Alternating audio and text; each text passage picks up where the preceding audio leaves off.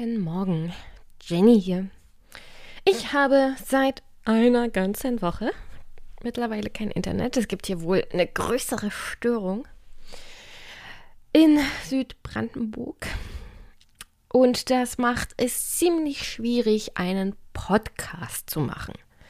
Ich hoffe ja, dass das bis Dienstag wieder funktioniert, damit ich wenigstens die Gespräche aufzeichnen kann, die ich für diese Woche geplant habe. Letzte Woche muss ich drei absagen. Wann ich die nachholen kann, keine Ahnung, weil der Terminkalender ist ja wegen dem Umzug alles ziemlich eng. Es ist also sehr, sehr stressig aktuell.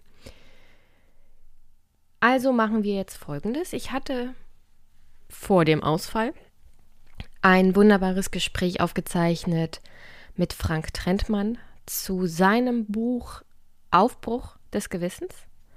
Es ist eine umfangreiche Moralgeschichte der Deutschen.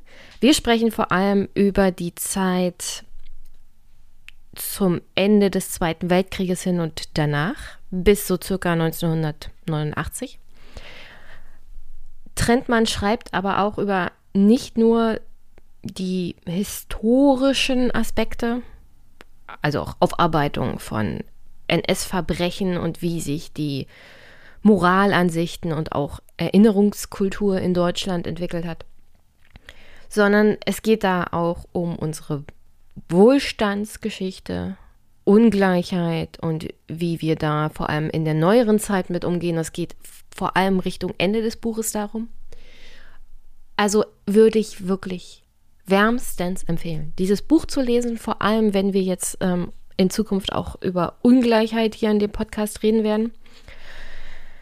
Ähm, ist schon augenöffnend, wie die Deutschen halt mit Armut und ja, wenn man nicht arbeitet, das alles so moralisch aufgeladen haben. Und darüber schreibt Trentmann halt auch. Und das werde ich vielleicht in einer der nächsten Folgen halt hier unterbringen, weil da wird es um sicher auch Austerität, Ungleichheit und alles sowas gehen und wie zum Beispiel auch Medien darüber berichten und schreiben. Oder wie Politiker darüber reden, können wir ja gerade haut, also hautnah erleben. Unter anderem gibt es ja jetzt, äh, deswegen ist es ja blöd, wenn man kein Internet hat, dann würde ich jetzt hier Clip einspielen. Es gibt ja jetzt diese Bezahlkarte, oder es soll sie demnächst flächendeckend geben für Flüchtlinge.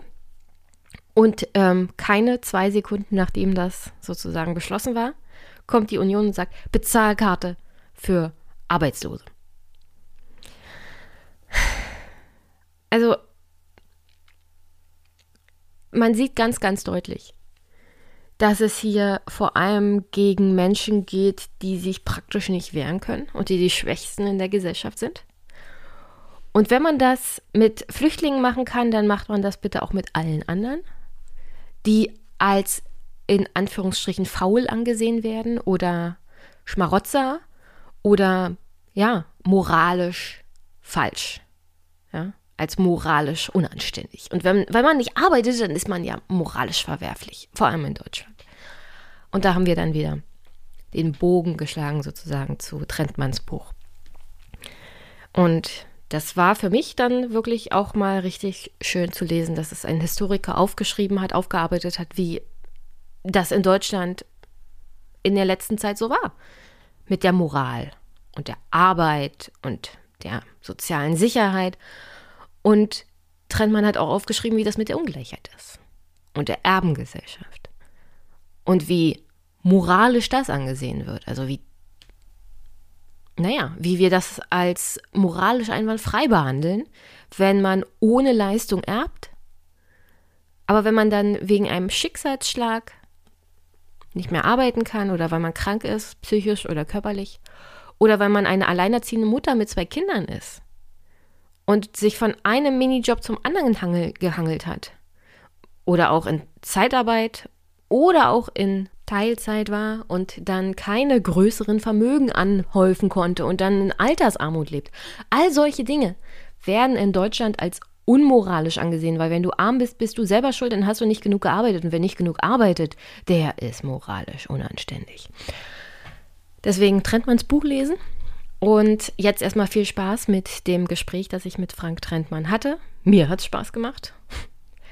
Und ja, nächste Woche hoffe ich dann wieder einen einwandfreien Podcast ohne größere Störung machen zu können und dass ich die ganzen Gespräche nachholen kann, die alle eigentlich top gewesen wären. Und vielleicht habe ich nächste Woche dann auch Monologteile. Mal sehen. Aber aufgrund der Einschränkungen geht das heute halt nicht. Bin ganz froh, wenn ich diesen Podcast heute irgendwie online stellen kann. Mal sehen, wie das klappt. Ich ähm, hoffe jedenfalls, dass euch, wenn sie euch erreicht, die heutige Folge gefällt, dass ihr eine wunder wunderschöne Woche habt, einen wunderschönen Montag. Wir hören uns. Bis bald.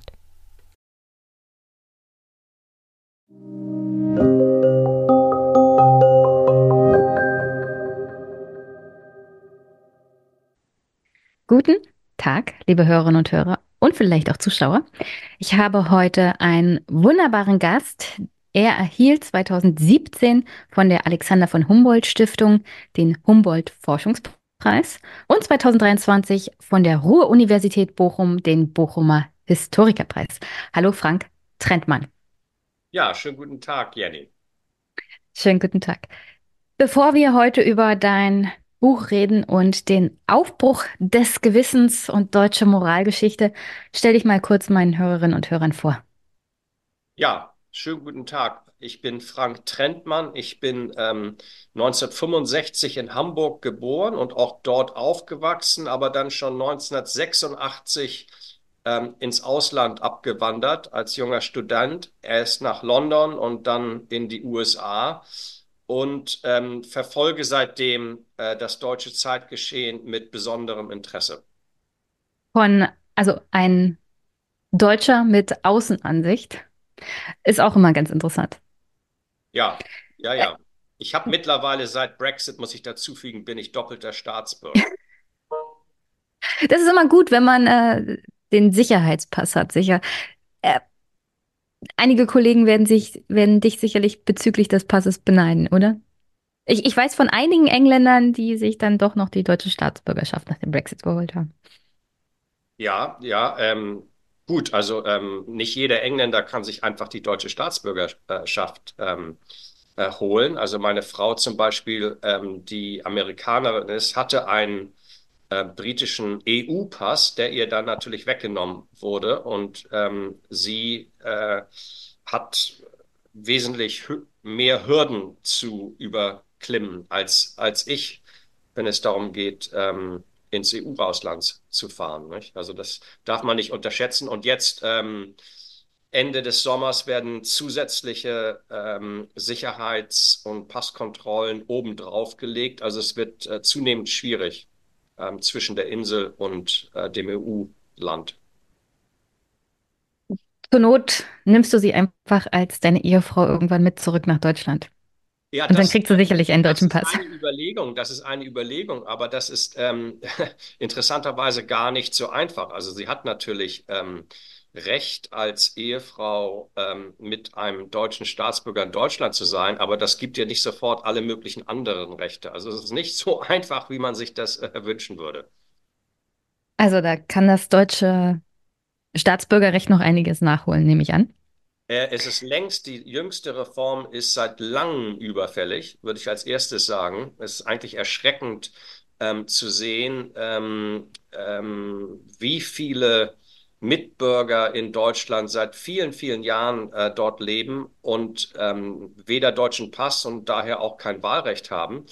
Und selbst die Zahlen derjenigen, die die Möglichkeit haben, äh, sich für ein Deutsch, für das deutsche äh, Staatsbürgerrecht ähm, zu bewerben und es zu erhalten, ist eigentlich auch sehr gering. Also ich habe vor kurzem mal nachgeguckt und es sind fast fünf Millionen Mitbürger, die seit über zehn Jahren in Deutschland leben, die weder Pass noch Wahlrecht haben. Das sind, das sind fast zehn Prozent der ganzen Wahlbevölkerung. Also wenn man das umschlägt und sich überlegt, ähm, wie die ähm, Wahl ähm, Wahlquoten der verschiedenen Parteien aussehen würden, wenn es obendrauf zehn Prozent von Migranten äh, oder früheren Migrantenstaatsbürgern gibt, äh, ist das schon erstaunlich. Also da ist viel, ähm, sagen wir mal so, ähm, äh, alle reden von der Bürokratie im Moment in Deutschland, die ist ja nicht gerade gestern erst erwachsen, aber ähm, Ausländer und Migranten ähm, haben eine besondere Bürokratie äh, vor sich und ähm, der Arbeitsmarkt und Visa ähm, ist bei weitem nicht so flexibel, wie es sein sollte. Also ich höre immer wieder von Kollegen an deutschen Universitäten, wenn die ausländische, also außer EU, ähm, ausländische Postdocs oder andere anstellen würden, wie langfristig und kompliziert das ist. Und wenn dann irgendwann mal das Visa kommt, ist die Person so genervt, dass sie dann doch in die USA oder nach Kanada gehen. Es gibt noch niemanden, den die deutsche Bürokratie nicht klein gekriegt hat. Nein, das stimmt. Das stimmt. Und das sage ich als jemand, der von der deutschen Bürokratie tatsächlich liebt. Richtig, das hatte ich vergessen, ja. Ja, das hattest du schon vergessen. Wir hatten ja, wir hatten ja schon ein längeres Vorgespräch. Du sozusagen mitverantwortlich. Ich, ich kann behaupten, ich kümmere mich nur um die Steuerfestsetzung und Einnahmen, ja. Das ist vielleicht etwas, was vor allem FDPler und deutsche Steuerzahler stört. Äh, von mir aus können wir hier gerne noch mehr Steuerzahler haben. Also mich stört das nicht. Ja. Ich würde denen keine, keine Steine in den Weg legen. Sagen wir es mal so. Was, was ich ja ähm, an den Äußerungen, die du gerade getroffen hast, interessant finde, ist, wir hatten in Deutschland mal dieses preußische Wahlrecht. Das war gekoppelt an Eigentum. Also so aus historischer Sicht, wie fair ist es denn, eine Demokratie zu haben, in der man Steuern zahlt an den Staat, aber nicht das Recht hat, ähm, über Wahlbeteiligung sich an den politischen Entscheidungen zu beteiligen? Nein, das ist richtig. Also gut, das, das, das Wahlrecht vor dem Ersten Weltkrieg ähm, ähm, das war jetzt nicht demokratisch, also das will ich jetzt nicht behaupten. Gab es schon. Also ich meine, das, das, ähm, das Wahlrecht vor dem Ersten Weltkrieg in Deutschland war in gewisser Weise höchst ähm, demokratisch, äh, was Männer betrifft. Nicht? Also fast universelles äh, Männerwahlrecht. Aber äh, der Punkt, den du, ähm, den du betonst, im, in der britischen ähm, Demokratie ähm, war ja bis, bis ins späte 19. Jahrhundert das Eigentum ganz entscheidend fürs Wahlrecht. Also, und die Grundannahme da war nicht nur, dass jemand, der Eigentum hat, Steuern bezahlt, sondern jemand, der Eigentum hat, ist verankert in einer Gemeinde und hat daher ein besonderes Interesse, dass es der Gemeinde oder der Gemeinschaft gut geht ähm, und sie zu verteidigen. Ähm, das heißt, wer kein Eigentum hat, wurde als ähm, ja unverantwortlich oder möglicherweise unverantwortlich gesehen und daher ohne Interesse zur Verteidigung der Gemeinschaftsinteressen und daher vom Wahlrecht ausgeschlossen.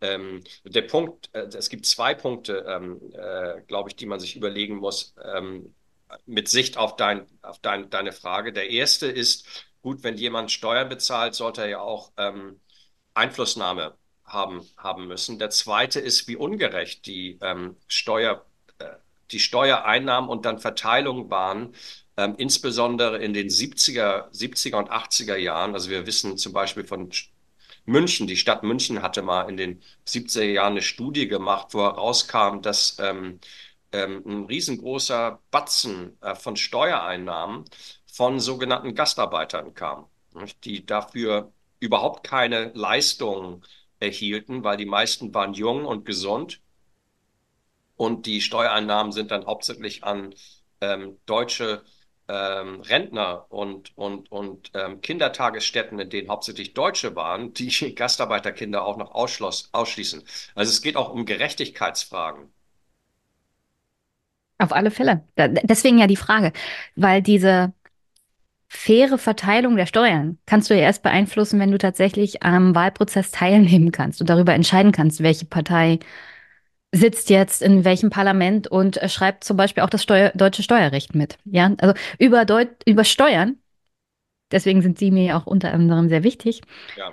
Äh, äh, das ist ja in dem Sinne keine, also ich würde es jetzt nicht als Einnahmequelle an sich für den Staat ansehen. Ich meine, ist schon eine Einnahmequelle, aber es ist vor allem auch eine Frage von Verteilung und in dieser Verteilung halt auch Gerechtigkeit herzustellen in der Gesellschaft. Dafür ist ja das deutsche Steuersystem eigentlich auch da. Und wenn du aber nicht bestimmen kannst, wer die Steuern oder Steuergesetze macht oder wer die Steuergelder verteilt, aber Steuern zahlen sollst, dann ist das durchaus ungerecht. Ist es auch. Ähm, ähm, das, äh, wirft große Fragen auf, würde ich mal sagen, weil natürlich Steuern, es gibt verschiedene Arten von Steuern. Also es gibt direkte Steuern, sagen wir mal aus, auf, auf Steuern auf Immobilien ähm, oder Besitz ähm, oder, oder Erbe und ähnlichem. Und dann gibt es indirekte Steuern, also wie die Mehrwertsteuer. Die Mehrwertsteuer trifft ja alle. Mhm. Also alle, alle Verbraucher, ähm, inklusive minderjährige Verbraucher, ähm, die ja auch nicht das Wahlrecht haben. Ähm, also äh, ganz so einfach ist es nicht. Es gab also in Großbritannien, um mal, um mal einen historischen Vergleich zu nehmen, vor dem Ersten Weltkrieg, als Frauen nicht das Wahlrecht hatten, ähm, gab es äh, ja eine Volksbewegung für den Freihandel. Das heißt also keine ähm, Handelsbarrieren freien Ein- und Ausfuhr von Waren. Und ein Argument dafür, für den Freihandel, kam von der Frauenbewegung mit dem Grund, sie haben zwar nicht das Wahlrecht, also sie können eben ähm, Steuern und anderes nicht beeinflussen, aber der Freihandel hält die indirekten Steuern so niedrig wie möglich. Das heißt, die Personen, ähm, ähm, die ausgeschlossen sind vom Wahlrecht, werden trotzdem geschützt. Hm? Also äh, es ist eine, auch eine Frage, wie, ähm, wie indirekte Steuern im Vergleich zu direkten Steuern sind. Und dann sind wir bei der Erbschaftssteuer, die, ähm, ich glaube, man gut argumentieren kann, in Deutschland überhaupt nicht gerecht ähm, organisiert ist. Ich, ich glaube, wir sollten dazu mal eine extra Folge machen oder du musst mal ein globales Buch über Steuern schreiben, Gesch Steuergeschichte und Gerechtigkeit oder so. Es wird ja teilweise in deinem Buch auch angesprochen, ähm, Ungerechtigkeit in Deutschland, Schuldenberge und die moralische Behandlung von Schulden in der deutschen Gesellschaft. Und ähm, auch die Erbschaftssteuer, darüber habe ich auch in dem Buch gelesen. Ich könnte hier stundenlang alleine über die Ungerechtigkeit der deutschen Erbschaftssteuer reden. Aber eigentlich wollen wir ja über die monumentale Moralgeschichte sprechen, die du in dem Buch Aufbruch des Gewissens, eine Geschichte der Deutschen von 1942 bis heute verfasst hast. Erschienen im Fischer Verlag, stelle ich natürlich in die Shownotes. Und äh, wir, wir versuchen mal die Kurve dahin zu kriegen. Wie kriege ich von Steuern und Ungerechtigkeit jetzt die Kurve zur Moralgeschichte? Also wie moralisch sind denn Steuern? Ja, nein, also Fairness, Fairness und ähm, äh, Steuern sind ein, ein Teil davon, sind Teil ähm, ähm, des sich zunehmend ausweitenden ähm, Diskurs und Beschäftigung mit moralischen Fragen in der deutschen Gesellschaft. Also was ich versuche in dem Buch nachzuerzählen und aufzuzeigen, ist, wie vom Ende des Zweiten Weltkriegs angefangen bis heute mehr und mehr ähm, gesellschaftliche, ähm, politische, wirtschaftliche Felder ähm, moralisch besetzt werden. Und ähm, alles Mögliche, also von Schuld, also nicht Schulden, sondern von Schuld, Schuld ähm, äh, für äh, den Vernichtungskrieg und für den Holocaust, ähm, damit angefangen bis zu Fragen von sozialer Gerechtigkeit, von was ist verantwortliches Leben in der Klimakrise, ähm, bis zu wer ist für wen verantwortlich ähm, in Zeiten der Not, also Fragen der Solidarität und auch des Ausgleichs und der Hilfe, also wie viel Selbsthilfe und wie viele gesellschaftliche oder staatliche Hilfe dürfen Menschen oder sollen Menschen ähm, erwarten. All, all diese Fragen werden moralisch besetzt. Ähm, es gibt also eine, eine gewisse Art von Tiefenmoralisierung. Andere Länder haben natürlich, es äh, ist nicht so, dass andere Länder überhaupt nicht moralisch sind. Aber äh, was auffallend ist, ist, wie die deutsche Gesellschaft ähm, ja, universell äh, moralisiert ist, ähm, was dann zu Problemen führt. Also ähm, um die, die Schuldenbremse nannt, nanntest du. Ähm, Moral kann orientieren, also kann Menschen und Gesellschaften Zielvorgaben geben. Das ist auch sehr gut. Ähm, wir, wir benutzen Moral, weil wir Sinn für unser Leben gestalten wollen und Vergangenheit und Gegenwart mit Zukunft verknüpfen. Auf der anderen Seite kann Moral aber auch ein Korsett sein, in das wir uns hineinzwängen, ähm, in dem die Normen ähm, uns so disziplinieren, dass wir ähm, an Bewegungsfreiheit verlieren. Und die Schuldenbremse wäre zum Beispiel ein Beispiel. Ähm, es gibt Also im Ausland ähm, schütteln die Leute und die Leute, also nicht nur Wirtschaftsexperten, sondern äh, Beobachter den Kopf, ähm, warum sich ein Land ähm, zur Zeit von ganz niedrigen Zinsen mit großen Herausforderungen für Investitionen und ähm, wirtschaftliche Entwicklung und Wachstum ähm, so eine Schuldenbremse auferlegt. Nicht? Das ist, ähm, und der Grund, ähm, es gibt natürlich äh, äh, fiskale und, und wirtschaftswissenschaftliche Gründe dafür, aber ähm, letztendlich gibt es eine moralische Grundhaltung, in der Schulden als schlecht angesehen werden.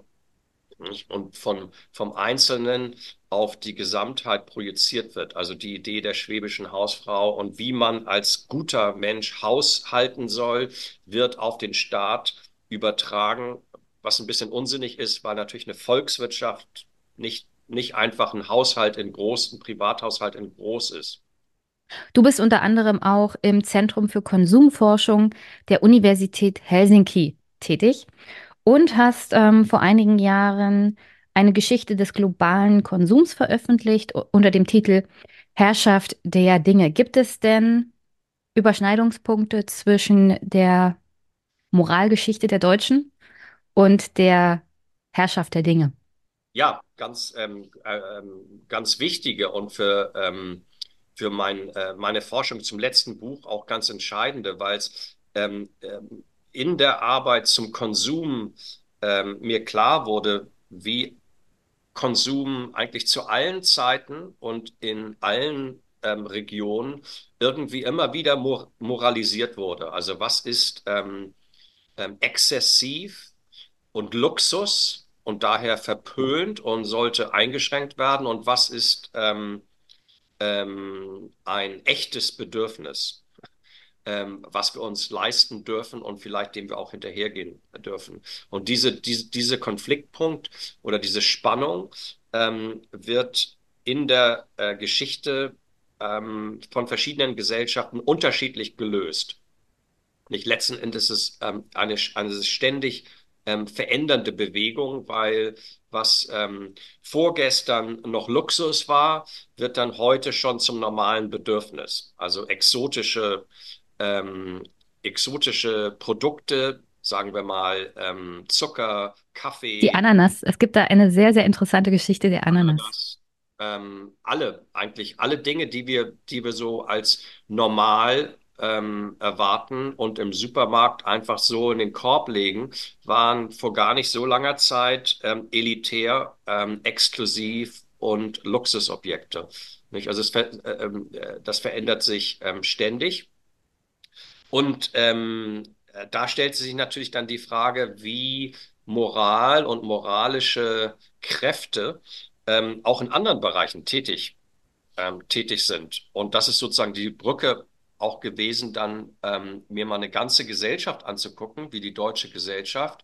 Bei der deutschen Gesellschaft ist es nun so, dass Konsum auch weiterhin ähm, eine sehr eigentümliche Rolle ähm, äh, hat, äh, verglichen, insbesondere verglichen mit angloamerikanischen Gesellschaften, aber auch im europäischen Vergleich, weil die deutsche Gesellschaft heute ist natürlich ähm, sehr äh, wohlhabend ähm, ist, äh, hat mehr Autos als Nachbargesellschaften, fährt, fliegt, ähm, fliegt in der Weltgeschichte herum, ähm, viele Kurzurlaube, hat immer größere Wohnungen, die schön mollig geheizt werden, die Kleiderschränke sind voll. Auf der anderen Seite ähm, sind die meisten Deutschen davon überzeugt, dass sie ja gar nicht so die großen Konsumenten sind. Ähm, sie sind ja ver verantwortlich und haben nur das, was man sowieso braucht. Also es gibt eine Art von äh, Realitätsverneinung ähm, in, in Deutschland und die reicht, die hatten historisch, die hat historische Ursachen. Nicht? Also der Konsum auch nach dem Zweiten Weltkrieg ähm, hatte eine sehr schwere Zeit in Deutschland.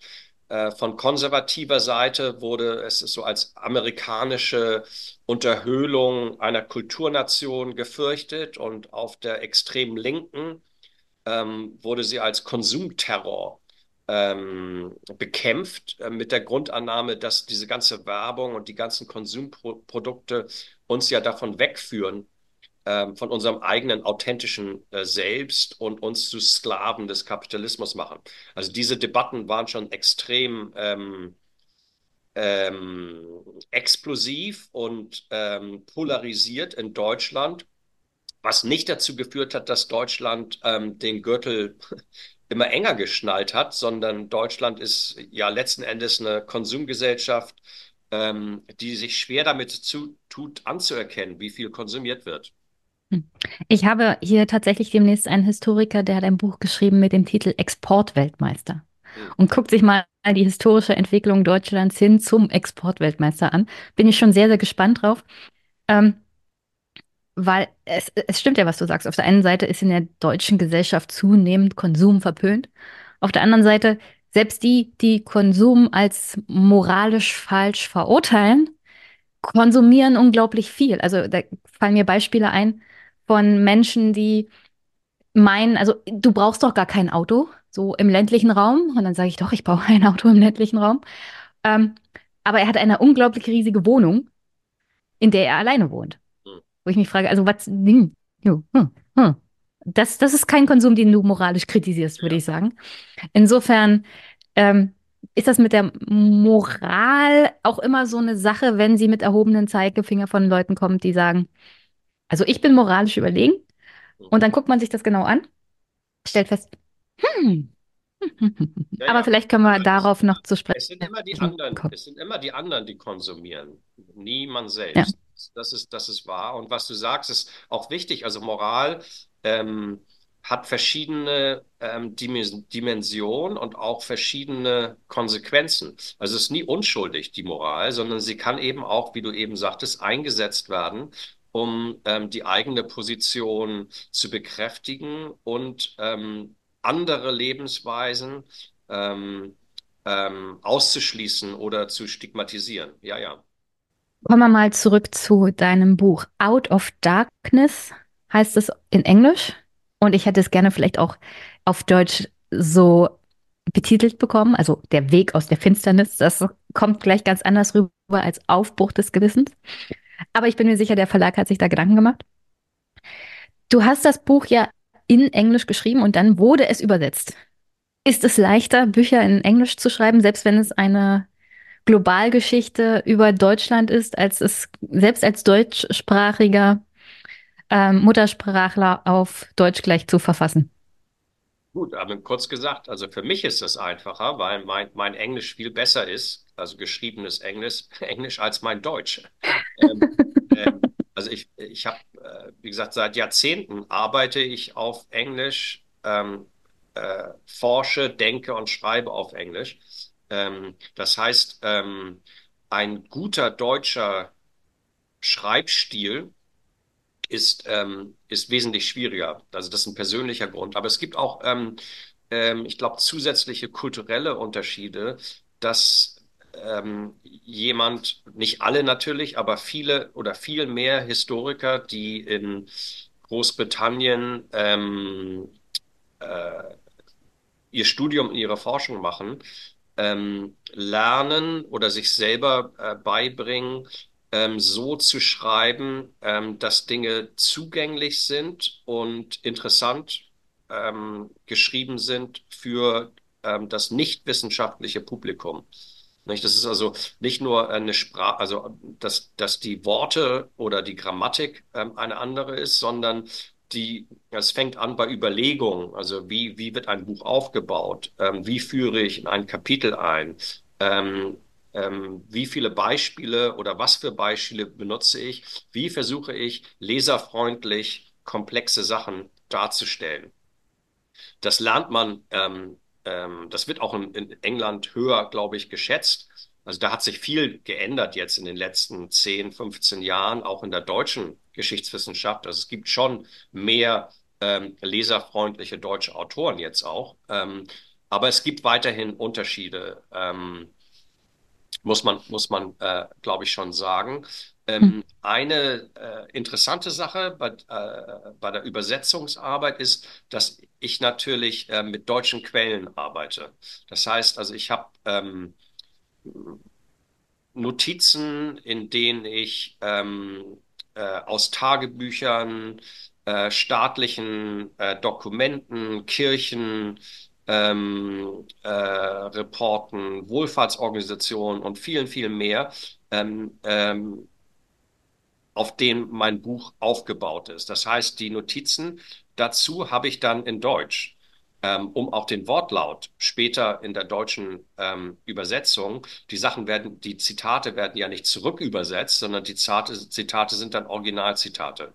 Ähm, das Interessante dabei ist, dass ähm, äh, da ich ähm, Grundbegriffe und auch Zitate für das, für die englische, fürs englische Buch ins Englische übersetzen musste, wurde ich automatisch gezwungen, mir ähm, mehr Gedanken zu ja, historisch ähm, spezifischen Begrifflichkeiten zu machen. Und das, das ist ganz erhellend, weil die deutsche Sprache sich wesentlich mehr verändert hat seit den 40er Jahren, also 1940er Jahren, seit dem Zweiten Weltkrieg, als die englische. Also es gibt ähm, Verschiebungen im, im Diskurs, in der Sprach, in der Wortwahl der Deutschen, die historisch an sich schon interessant ist und wenn ich das nicht übersetzt hätte, die Worte verstehe ich natürlich, Worte wie Barmherzigkeit oder Liebesgaben. Man weiß, was Liebesgaben sind. Damit meinen wir nicht den Schokoriegel, den man dem Kind äh, mit in die Schultüte tut, sondern Liebesgaben waren Spenden. Ähm, also große Spendenbewegungen. Ähm, denken wir an die Care-Pakete und auch ähm, einheimische Spendenaktionen späte 40er, 50er Jahre hießen Liebesgaben. Und der Grund davon war, ähm, dass ähm, weiterhin in einer christlichen, christlich orientierten Denk- und Handelsweise ähm, diese Spendenaktionen organisiert wurden. Das heißt, also Liebe zu anderen hatte ähm, etwas zu tun mit der eigenen Beziehung ähm, zu Gott und der eigenen Selbstvergewisserung als Christ zu handeln. Und das ist ganz interessant. Barmherzigkeit verschwindet dann und auch Liebesgaben verschwinden dann im Laufe der 60er Jahre. Ähm, ähm, und da, die Gründe dafür sind, dass es Verschiebungen im ähm, ähm Wohlfahrtssystem gibt, äh, mit der Einführung ähm, der Sozialhilfe und Ähnlichen, in der diese christlichen Motiv Motivationen ähm, zunehmend an den Rand gedrückt werden. Das heißt also, Sprache ist schon ganz interessant und die Übersetzung, also das erstmal im englischen Original ähm, verständlich zu machen, zwingt einem dann, sich auch Gedanken zu machen, warum, was heißen eigentlich diese Begriffe und wie verschieben sich diese Begriffe. Ähm, da ist auch ähm, ähm, unter anderem eine Beziehung zu dem Buch zu Konsum, ähm, wo ich mich ja auch ähm, äh, immer wieder damit beschäftige, was heißt einfach Konsum? Also wie verstehen verschiedene Gruppen und Gesellschaften diesen Begriff. Was ist das überhaupt? Was zählt dazu und was wird ausgeschlossen? Das ist ja auch erhellend, ähm, weil es uns erklärt, wie es dazu kommt, dass was wir als normal ansehen, ja, gestern, vorgestern überhaupt nicht normal war. Das ist ja eigentlich auch ein ähm, Leit, ähm, erkenntnisleitende Interesse in der Geschichte, zu ähm, erklären, wie wir so geworden sind, wie wir sind. Und äh, die Veränderung in Sprache ist da tatsächlich auch vor allem in Deutschland immer ziemlich interessant. Ja. Also mir fällt jetzt spontan kein Wort ein, wo in meinen Lebzeiten die Bedeutungsveränderung stattgefunden hat. Aber ich bin mir ziemlich sicher, wenn man sich das mal in historischer Perspektive angucken würde, würde man eine Reihe von Wörtern finden, die im Deutschen ähm, eine Bedeutungsveränderung erfahren haben oder beziehungsweise völlig auch aus dem Sprachgebrauch verschwunden sind oder neue Wörter dazugekommen sind. Ja. ja, auf jeden Fall. Äh, ich, wir können, ähm, dazu könnte man auch eine interessante Sendung machen, vielleicht sogar mit einigen Literaturwissenschaftlern ja. dabei. Ähm, aber man muss gar nicht weit gucken. Also wenn heute ähm, ähm bei Fragen ähm, zur Hilfe und Unterstützung von ähm, äh, Minderheiten oder marginalisierten Gruppen oder Ausländern gesprochen wird, ist das heutige deutsche Wort, was benutzt wird, Empathie. keiner hat ähm, Empathie gesagt in den 50er oder 60er Jahren, geschweige denn im 19. Jahrhundert. Das heißt natürlich nicht, dass es, ähm, dass es keine äh, Diskussion und Interesse an dem ähm, Gegenstand selbst gab. Das war dann aber, ähm, wurde anders, ähm, wurde, wurde, anders dekliniert. Nicht? Also es, äh, es Mitleid ähm, wäre das, wär das Wort gewesen ähm, im 19. Jahrhundert. Ähm, also das ist schon interessant, also wie die deutsche Sprache, also auch durch die Anglizisierung der deutschen Sprache, aber es gibt auch natürlich auch neue Wörter. Also ich meine Populismus. Ich glaube nicht, dass die ähm, Republikaner, die ähm, ähm, vor äh, noch vor der Wende sich von der CSU abgespalten haben, die wurden, glaube ich, nicht damals als Populisten bezeichnet, sondern die wurden anders anders dekliniert. Das, äh, ja, das kommt, das kommt zwar aus dem amerikanischen Raum, aber es gab eine Populist Party. Ja. Das war aber nicht die GOP-Partei, also die Republikanische Partei, die wir heute kennen, sondern eine völlig andere Partei. Ja. Die nannte sich die Populistische Partei. Und daher kommt tatsächlich der Begriff. Ja. Okay. okay. Aber zum Thema Populismus habe ich hier demnächst im Mai mal auch einen Politikwissenschaftler, der auch in, äh, extra dazu ein Buch geschrieben hat. Apropos Buch. Ja, ich mache mal kurz meinen Hintergrund aus. Dein Buch hat tausend Seiten. Ich kann damit jemanden erschlagen. Ähm, natürlich Anhang so circa 100 Seiten, aber geballtes Wissen in drei Teile unterteilt. Der erste Teil beginnt tatsächlich 1942. Und dazu kommen wir gleich. Aber ähm, Du schreibst gleich am Anfang, dass der ausschlaggebende Punkt, dieses Buch zu schreiben, 2015 war. Warum? Ähm, ja, 2015 ähm, habe ich mein Manuskript für das Konsumbuch abgelegt und mir Gedanken gemacht, was, was kann ich jetzt als nächstes ähm, erforschen und erzählen. Und im Herbst 2015 ähm, gab es dann die sogenannte Flüchtlingskrise. Und mir fiel auf, wie in der deutschen Öffentlichkeit und auch in der deutschen Presse, ganz anders als in der äh, britischen oder ähm, ähm, außerdeutschen europäischen Presse, über, über die Situation ähm, gesprochen wurde und wie ähm, fast alles, was gesagt wurde, ähm, äh, durch, durch und durch moralisiert war. Also im Bundestag, ähm, sagte eine grüne Abgeordnete, dass also Deutschland jetzt Weltmeister der Mitmenschlichkeit sei und darauf stolz sein durfte. Ähm, in den Zeitungen und ähm, unter und in, bei vielen freiwilligen Helfern und Paten ähm, wurde gesagt, nun ist man endlich, ähm, äh, kann man endlich stolz sein, Deutscher zu sein.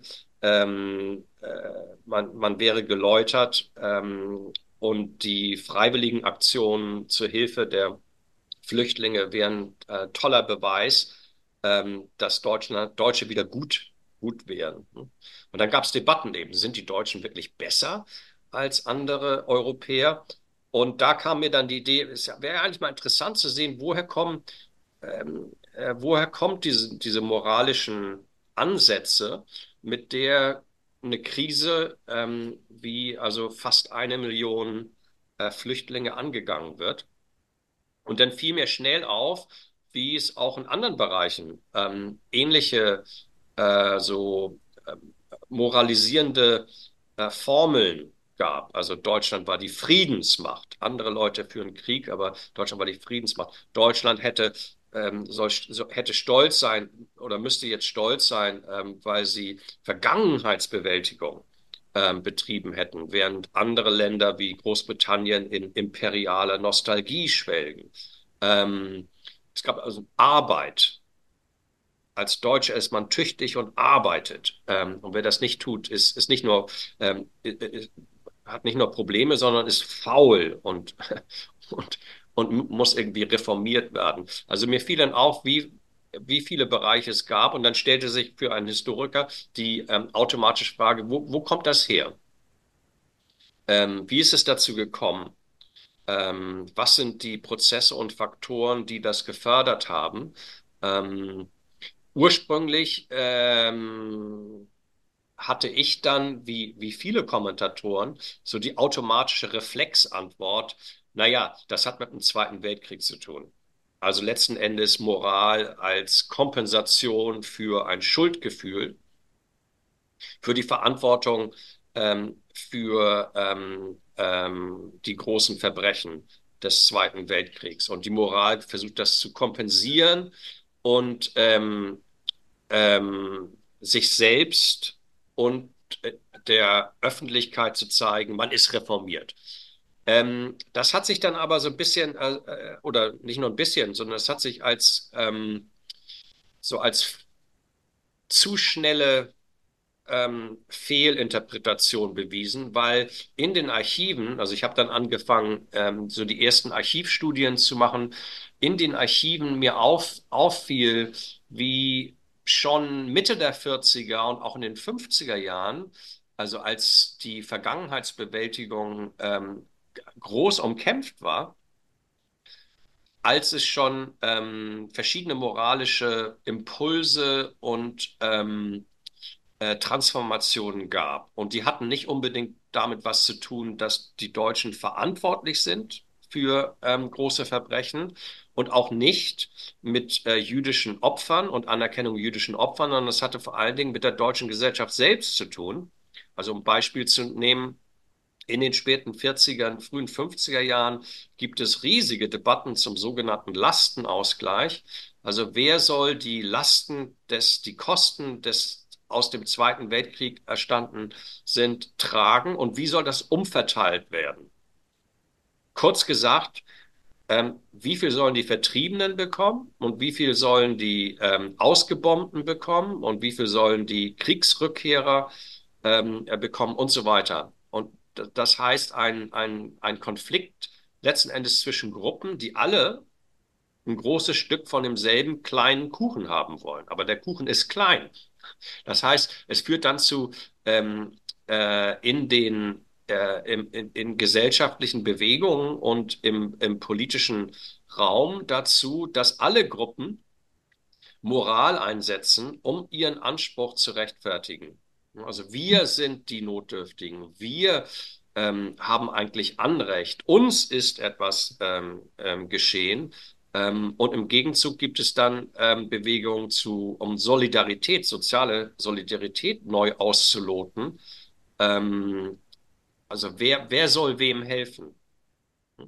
Was ich ja ganz interessant finde, das Buch beginnt mit 1942. Also diese Idee, dass die Deutschen ohne Gewissen und Moral sind, während des Krieges stimmt ja so dann auch nicht. Also mit dieser Annahme geht man dann doch tatsächlich manchmal in diese Zeit ähm, der NS-Diktatur heran. Also da, da ist halt absolute Finsternis, weil es ist eine Zeit ohne Moral, ohne Gewissen, ohne irgendwas.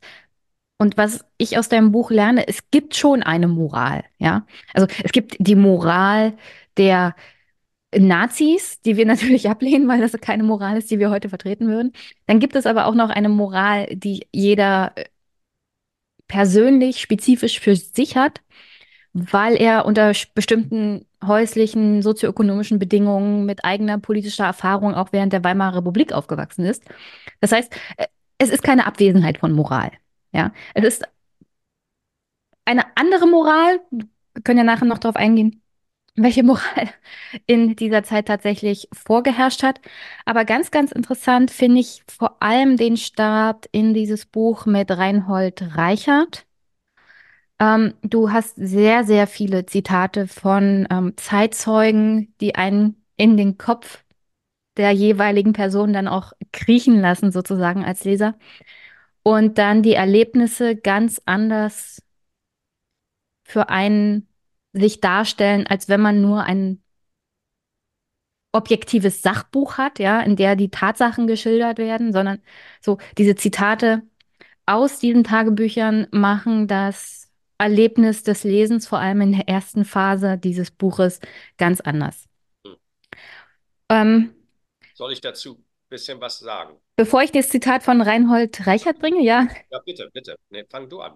Nee, du zuerst, du wolltest noch was ergänzen. Nein, ich wollte dazu sagen, dass es, ähm, das hat ja auch was, ähm, äh, man kann das verbinden mit dem wir ähm, vorhin erzählt haben über die ähm, Schreibstile und die, die, äh, wie in verschiedenen Sprachen Geschichte geschrieben wird. Das ist letzten Endes das, das Ziel, ähm, dass ähm, ich versuche, ähm, dem Le den Leser ähm, in ähm, die Köpfe und Herzen der Zeitgenossen ähm, zu bekommen. Das heißt, ich brauche und ähm, ist auch ein Grund für die Länge des Buches. Ich kann das eben nicht nur, ich will das nicht nur abstrakt zusammenfassen, wie ich mir das überlegt habe, sondern ich versuche, die Leser in die damalige Zeit ähm, ähm, mitzunehmen und ähm, zu verdeutlichen, wie Personen damals gedacht, gefühlt und gehandelt haben und das dann mit Analyse und Interpretation zu verbinden. Also ich knall den Leuten nicht einfach eine meine Schlussfolgerung vor den Kopf, sondern ich will die dahin führen. Das ist natürlich ein interpretiver ähm, Akt, aber die ähm, Worte der Zeitzeugen sind extrem wichtige kleine Brücken oder Schritte ähm, auf der Brücke ähm, ähm, dahin. Und äh, zu dem Punkt ähm, der Moral und ähm, ob es keine Moral gab oder nicht gab, das ist ein Grund für den Titel des Buches auf Deutsch. Nicht? Also es heißt nicht Aufstand des Gewissens. Aufstand des Gewissens ist so der Begriff, der dann Mitte der 1950er Jahre in der Bundesrepublik populär wurde und verknüpft ist mit dem Gedenken an Stauffenberg und ähm, den fehlgeschlagenen Attentat ähm, auf, auf ähm, Adolf Hitler am 20. Juli 1944. Und Aufstand des Gewissens suggeriert, das Gewissen schlief. Es gab kein Gewissen und dann ähm, gibt es eine kleine Gruppe von heroischen Widerstandskämpfern, die jetzt endlich dem Gewissen folgen. Das ist äh, historisch interessant, aber trifft ähm, letzten Endes nicht die Wirklichkeit. Ähm, das heißt, äh, in den 30ern und ähm, Jahren und im Zweiten Weltkrieg gab es eine Moral, es gab eine Nazi-Moral, die äh, folgt anderen Grundregeln. Und im Krieg ähm, äh, haben die meisten Soldaten ähm, schon gekämpft mit der Idee, dass sie ähm, das aus guten Gründen tun und dass sie mit sich ein Gewissen äh, tragen. Es ist nur ein anderes Gewissen. Das heißt, Aufbruch Daher der Titel Aufbruch des Gewissens, weil sich das Gewissen letzten Endes, da gibt es Knackpunkte, ähm, wo Menschen sich neu verorten und neu vergewissern wollen. Und das Gewissen selbst ähm, äh, taucht nicht plötzlich auf, sondern das Gewissen wird umgearbeitet. Na, dann ergänze ich noch was, bevor ich nämlich zu Reinhold komme. Nichts Negatives. Also als ich vor allem den ersten Teil des Buches gelesen habe, gab es so den Moment, wo ich das Buch weglegen musste, weil es einfach zu bedrückend war. Also das war dann für mich als Frau zu lesen zu viel, weil der erste Teil besteht aus äh, Leid des Krieges auf allen Seiten, ja, wirklich Leid auf jeder Seite. Und ab einem bestimmten Punkt werden dann auch Vergewaltigungserfahrungen von Frauen ähm, als Quelle gebracht. Und da da hatte ich so das Bedürfnis zu sagen, also jetzt Schluss. Ja, Feierabend. Das reicht jetzt auch. Also noch mehr Leid ertrage ich einfach nicht. Und da hatte ich so im Hinterkopf vielleicht auch, war das ein bisschen der, der Knackpunkt, den du da beschreibst, von wegen Aufbruch des Gewissens, ja. Dass man an einem bestimmten Punkt auch als Täter genug Selbstleid erfährt, im Krieg, wo man sich sagt, also das ist so viel Leid, ähm, das auf uns aufgrund der Taten, die wir zu verantworten haben, zurückgefallen ist, das wollen wir nie wieder. Ja, also so, so ähm, habe ich das dann ein bisschen interpretiert. Gut, also ähm, was du beschreibst, trifft ähm, für einige Kriegsteilnehmer zu. Ähm, es gibt natürlich auch ähm, viele, die abgestumpft ähm, äh, durch die Erfahrung werden oder sogar ähm, so fanatisch sind, dass sie sich bestärkt fühlen. Und ähm, viele der Veteranenvereine ähm, in den Nachkriegsjahren und Jahrzehnten ähm, wenig von Leid äh, sprechen, weder ihrem eigenen noch dem äh, schon von, von, von den anderen. Ähm, und das ähm, häufig als so großes, heroisches Abenteuer weiter benutzen. Also da ist die deutsche Gesellschaft sehr, sehr, sehr gespalten, wie dieselbe ähm, Erfahrung, Kriegserfahrung, ähm, verarbeitet wird, sowohl bei den Tätern als auch bei den Opfern. Kommen wir mal zu Reinhold Reichert. Weil das finde ich am Anfang auch ganz interessant. Er ist, glaube ich, ein junger Mann, der sich frühzeitig für die Reichswehr meldet ähm, und dann tatsächlich später eingezogen wird und an die Front geschickt wird und dann ähm, unschöne Erfahrungen macht, die er mit seinem eigenen Selbstbild und seiner eigenen Moralvorstellung, wie der Deutsche auch im Krieg, auch als Soldat zu agieren hat, ähm, in Konflikt gerät. Ja, ich lese ja, mal kurz vor. Allerdings, Wehrmacht. Wehrmacht. Ja, tut mir leid. Wenn man manchmal die historischen richtigen Begriffe nicht auf dem Kasten hat, das tut mir so leid. Sehr unprofessionell. Einige Tage zuvor hatte sich Reichert erkundigt, was mit der örtlichen Krankenschwester mit Rotkreuz-Armbinde geschehen sei. Ein Augenzeuge sagte, der Feldwebel Walz habe sie auf, habe sie auf ihrem Pferd angehalten, ihr die Pistole abgenommen und sie damit erschossen. So ein hübsches Weib habe er den anderen Soldaten zugerufen, bevor er ihr die Unterwäsche heruntergezogen, ihre Beine gespreizt und gesagt habe, ihr könnt noch mal, sie ist ja noch warm. Reichert war angewidert. Er fragte, ob jemand eingegriffen habe. Nein, keiner, bekam er zur Antwort. Der deutsche Soldat müsse für solche Handlungen viel zu stolz sein, heißt es an seinem Tagebuch weiter, weil er sich doch überall seiner qualitativen Überlegenheit anderen Völkern gegenüber brüstete. Er gebe vor, ein unbefleckter Kämpfer für eine heilige Sache zu sein. Leider so, schrieb Reichert, habe ihn das Soldatenleben gelehrt, dass er, solange er kein eigenes Kommando habe, wegschauen müsse, wenn derartige Dinge geschehen.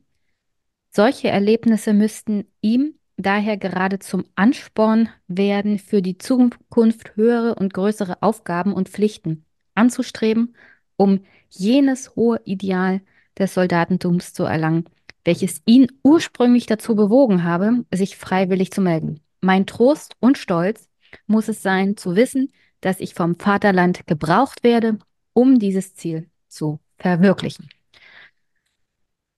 Also ist super interessant, weil Reichert hier eigentlich schon erkennt, dass das, was der Deutsche, dass ähm, sein Vorgesetzter macht, falsch ist, ja, und zu jedem Zeitpunkt falsch war.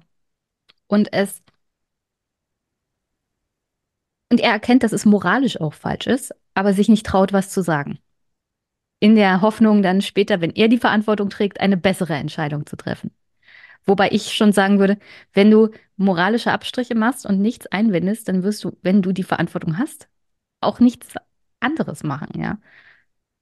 Oder ja. würde der Historiker mir da widersprechen? Nein, nein das Interessante bei, bei dem Mann ist richtig. Also es gibt ähm, eine zunehmende Kluft zwischen seinem Ideal, seinem Idealbild, also der deutsche Soldat, ähm, wie der Krieg geführt werden soll äh, und der Realität.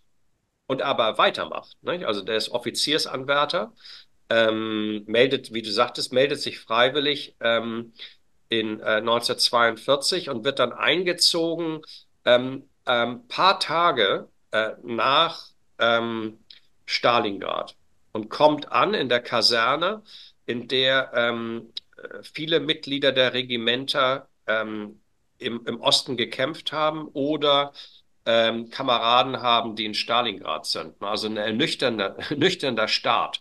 Und wird dann im Balkan ähm, eingesetzt. Also die Szene, die du, äh, die du vorgelesen hast, ist aus dem, aus dem Balkankrieg, der ja auch äh, besonders brutal äh, war und wo es an äh, Kriegsverbrechen nicht mangelt. Ähm, das Interessante ist, er macht weiter. Ähm, und er ähm, ist auch weiterhin, äh, ist mitbeteiligt, ähm, kann sich ja auch nicht ganz, äh, kann sich ja nicht ganz raushalten. Ähm, aber er zieht sich zurück, immer wieder in eine selbstbezogene Reflexion, ähm, die über sich selbst ist. Ne? Das ist das Interessante. Er sieht auch keine Mitverantwortung Verantwortung, weil in seiner moralischen Vorstellung und seinem Gewissen ist er verantwortlich für sich selbst und letzten Endes für ähm, Deutschland.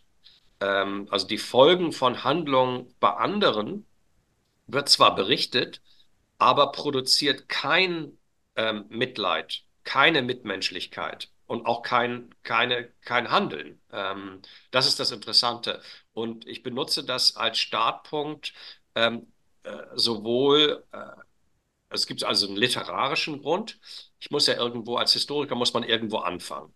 Ähm, und äh, Teil der Erzählung ähm, dieses Buches ist, dass bestimmte Dinge schon aufbrechen ähm, in der zweiten Kriegshälfte. Bei einigen, bei einigen Deutschen, nicht bei allen. Ähm, gleichermaßen ähm, möchte ich natürlich äh, mitteilen und auch da darstellen, ähm, was ist die äh, Startsituation, von der wir ausgehen. Und ähm, das heißt, ich muss dann, ähm, und das, das ähm, verstehe ich, dass du äh, sagst, ab und zu gibt es zu viel Verbrechen und zu viel Leid. man möchte gar nicht weiterlesen, aber man kann es als Historiker natürlich nicht unter den Teppich kehren. Ähm, wir wollen ja nicht den Zweiten Weltkrieg verschönern ähm, oder reinigen, ähm, hm. sondern man muss, man muss das schon, glaube ich, ähm, versuchen, verantwortlich, aber trotzdem ähm, zu kommunizieren. Und dann äh, der dritte. Ah, nee, an, an der Stelle kurz, ja. kurze Einhaken. Ähm, ich unterbreche dich ungern. Das Problem hier ist die Gegenwärtigkeit von Leid. Ja, also ich musste es weglegen, weil ich mich in diesem Podcast mit ähm, aktuellen Kriegen schon beschäftigt habe und da Bilder gesehen habe von äh, Dingen, die einem so an grundsätzlicher Menschlichkeit zweifeln lassen. Und da kommen solche Bilder hoch, die man mit aktuellen Verbrechen verbindet. Und das macht es halt schwierig, das in der Vergangenheit zu ertragen, ähm, sondern da muss man mal kurz weglegen und nochmal durchatmen und sich dann innerlich von der Gegenwart dann nochmal ein bisschen lösen, damit man das wieder verarbeiten kann. Hm. Des, deswegen kommt also diese Assozi Assoziation von diesem vergangenen Leid mit dem Leid, das man dann in diesen ganzen Bildern und Videos ähm, von aktuellen Konflikten gesehen hat. Hm. Das macht, hat es für mich auch schwer gemacht, das in dem Moment des Lesens auch zu ertragen.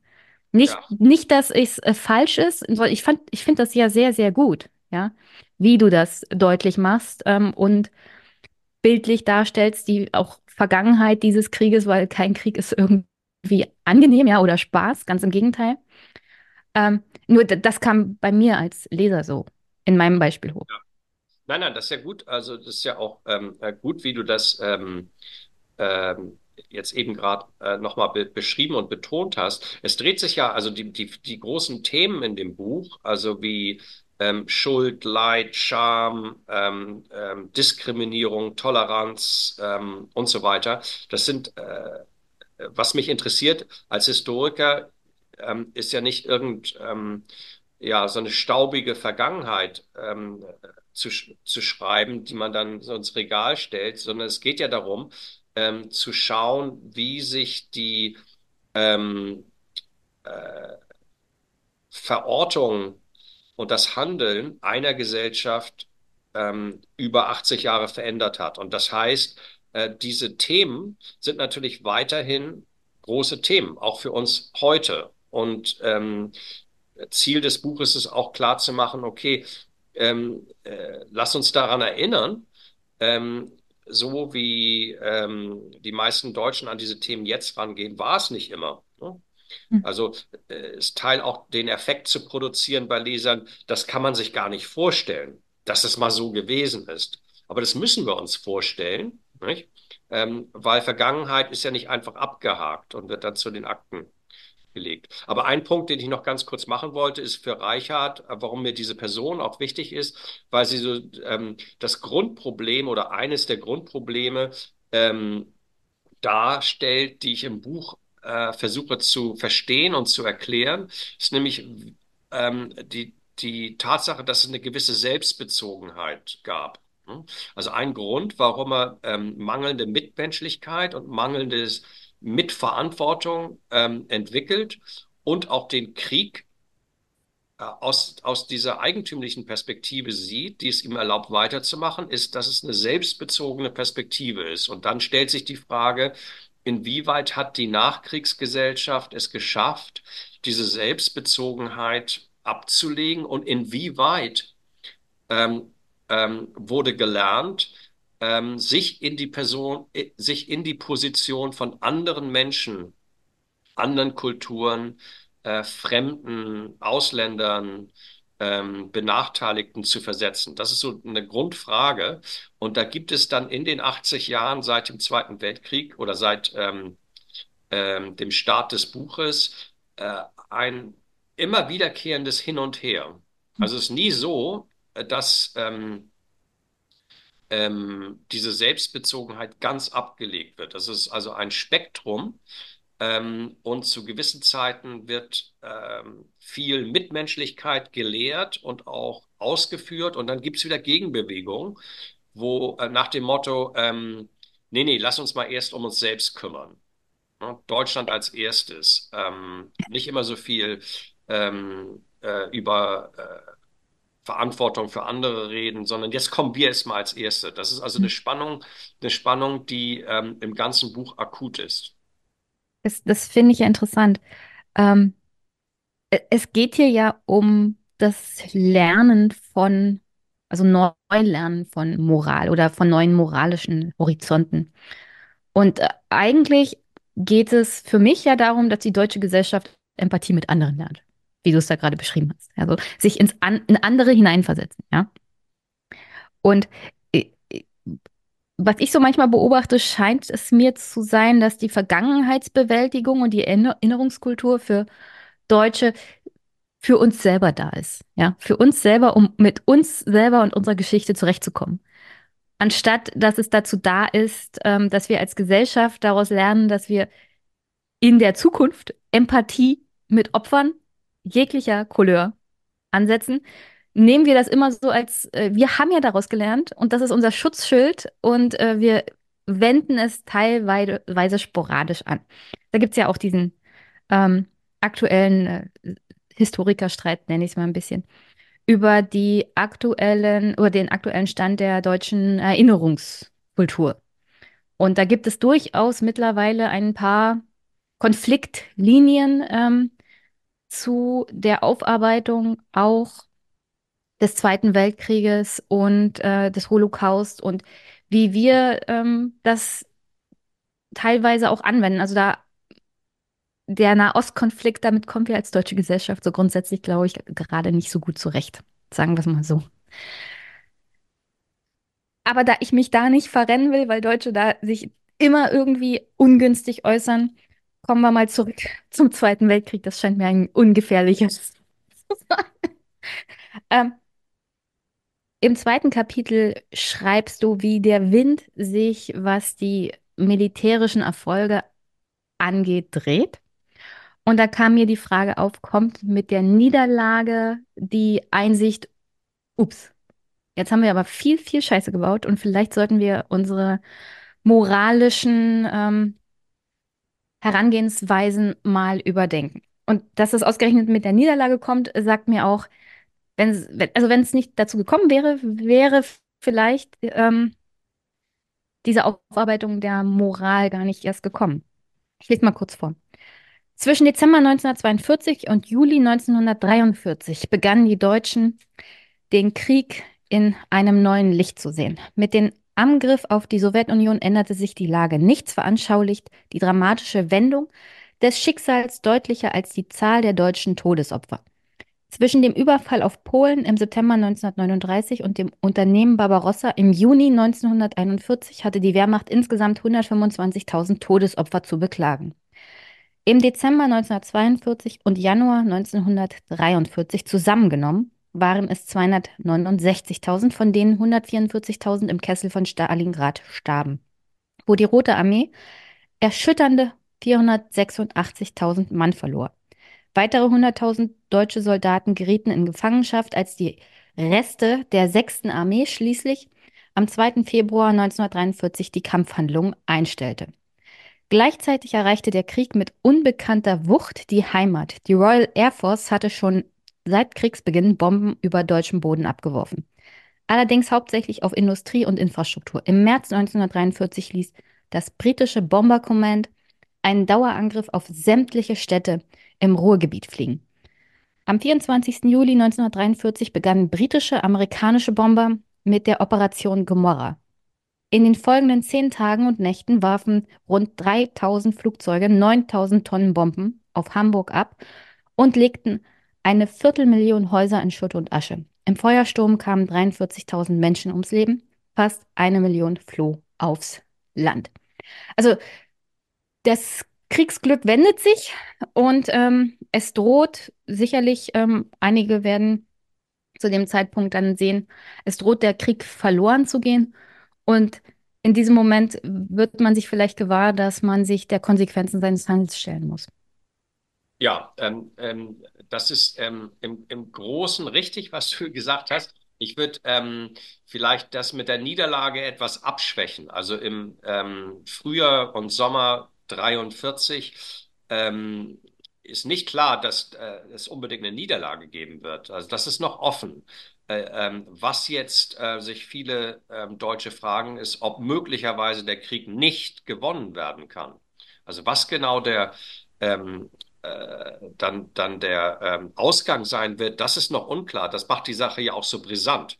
Aber jetzt äh, gibt es zum ersten Mal die Möglichkeit, dass möglicherweise Deutschland nicht den Krieg gewinnt. Und dann kommt, wie du sagst, die Frage auf, ähm, wird man möglicherweise zur Verantwortung gezogen? Ähm, und zusätzlich ähm, stellen ähm, Stalingrad und die, der Bombenkrieg die Frage, wofür? Also wofür, wofür diese, die, die Opfer und die, die, die Verluste? Das ist also, was Familien ähm, sich fragen ähm, und nach Antworten suchen. Und auch, warum werden wir bombardiert? Es muss ja irgendwie einen Grund haben. Und in der Suche kommt ähm, Gruppen in der deutschen Gesellschaft zu unterschiedlichen Antworten. Und das ähm, ist ein zunehmend sich dehnendes äh, und polarisiertes äh, Spektrum. Also und äh, auf der einen Seite gibt es ähm, äh, Menschen, die jetzt Gewissensbisse haben und sagen, okay, ähm, wir werden bombardiert. Naja, wir werden bombardiert, weil wir es, um, um die Sprache der damaligen Zeit ben zu benutzen, zu doll getrieben haben mit den Juden. Wir hätten mit den Deportationen, das war ein Fehler. Jetzt kriegen wir ähm, ähm, die Antwort äh, darauf. Das ist also die eine, die eine Reaktion.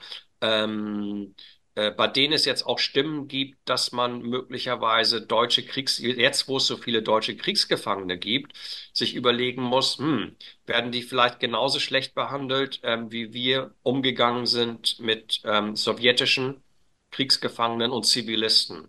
Ne? Ähm, und dann auf der anderen Seite, ganz extrem anderen Seite, gibt es ähm, äh, genau die entgegengesetzte Interpretation, nämlich ähm, die Bomben zeigen ja, dass Goebbels und, und Hitler recht haben. Die Juden versuchen, das ist also eine jüdische Verschwörung, jüdisch-bolschewistisch-amerikanische Finanzverschwörung. Wir werden bombardiert, weil die uns auslöschen wollen als Nation. Also ähm, nicht, ähm, äh, nicht einschwenken, sondern wir müssen jetzt ganz brutal durchgreifen und die letzten noch verbleibenden Juden aus, ausrotten.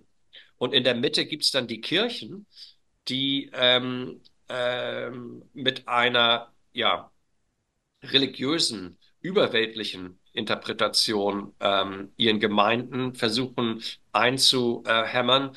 Das hat mit Schuld zu tun, mit unserer Schuld. Wir sind alle schuldig, aber es ist nicht Schuld hier und heute, sondern es ist Schuld gegenüber Gott. Wir sind also abgefallen vom ähm, wahren Pfad und sind nicht mehr gottgläubig genug. Und jetzt werden wir dafür bestraft.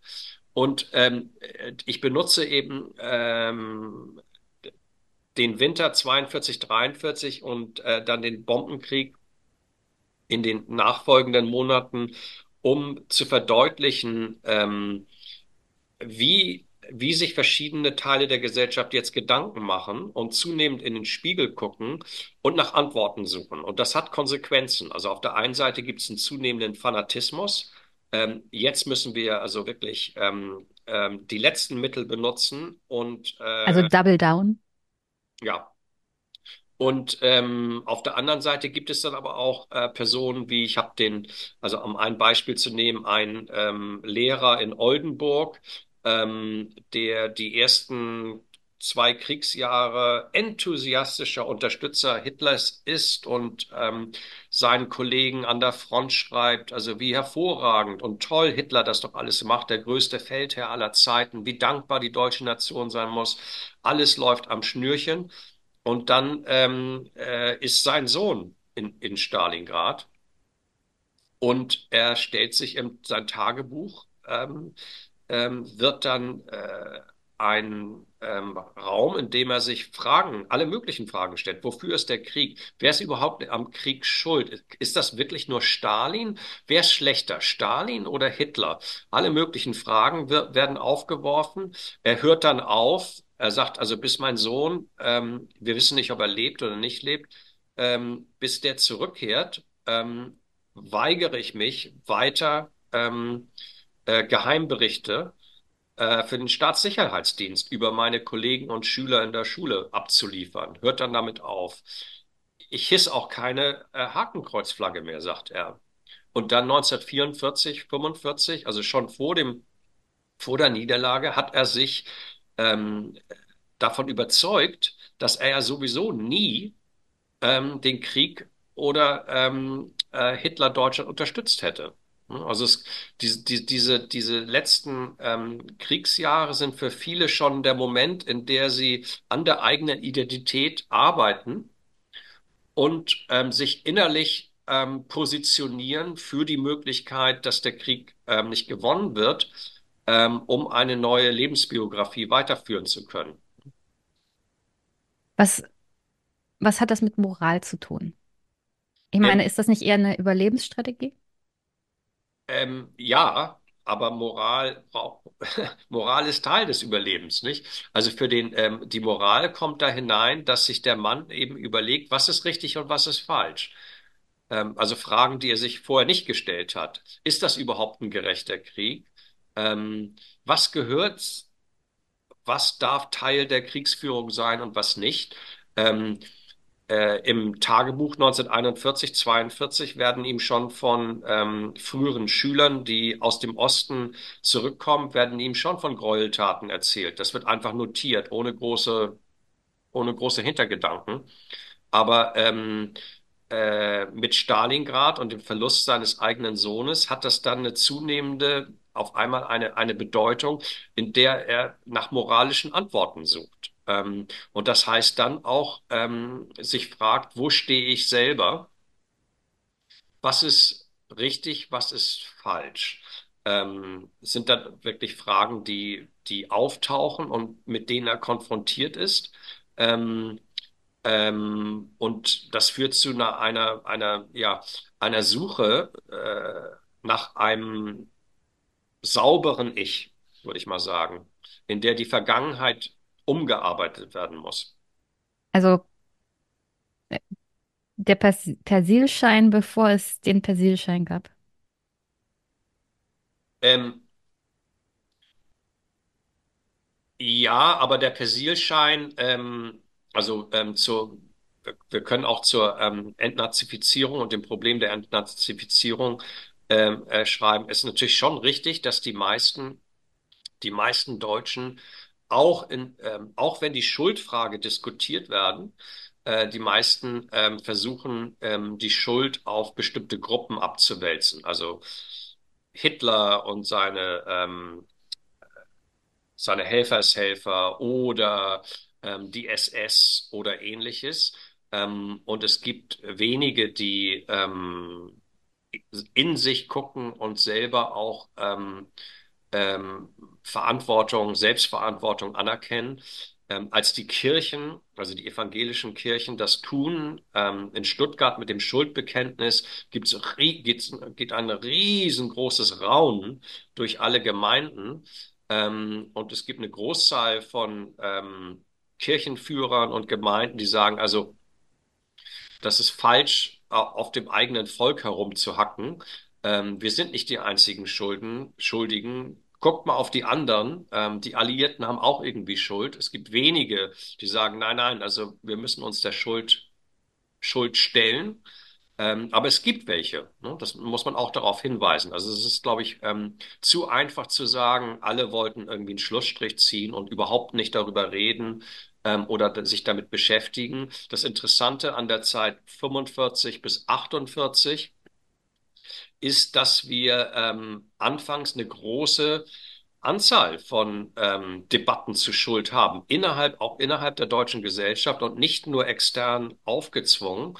Und ähm, sich das dann in der Entnazifizierungsphase und im Kalten Krieg ähm, zunehmend wandelt von Schuld zu Scham. Und dann kommen die Persilscheine und die Amnestiebewegung. Nicht, aber die ist nicht von vornherein da. Hm. Also es gibt ja so in der deutschen historischen Erzählung die Idee, dass die 68er Jahre so für die deutsche Politik und Gesellschaft der Aufbruch der Moral sind und die Aufarbeitung. In dem Buch lerne ich, also der Aufbruch der Moral fängt früher an. Warum? Auch immer, also der Grund an sich ist ja jetzt nicht als gut oder schlecht zu bewerten. Es gibt diesen Aufbruch an sich, ist ja schon mal ein positives Signal, ja. Und es setzt sich fort. Ich glaube, die 68er sind auch nicht möglich ohne das, was du ab 42 in diesem Buch beschrieben hast, in Teilen der Gesellschaft vorhanden ist, ja.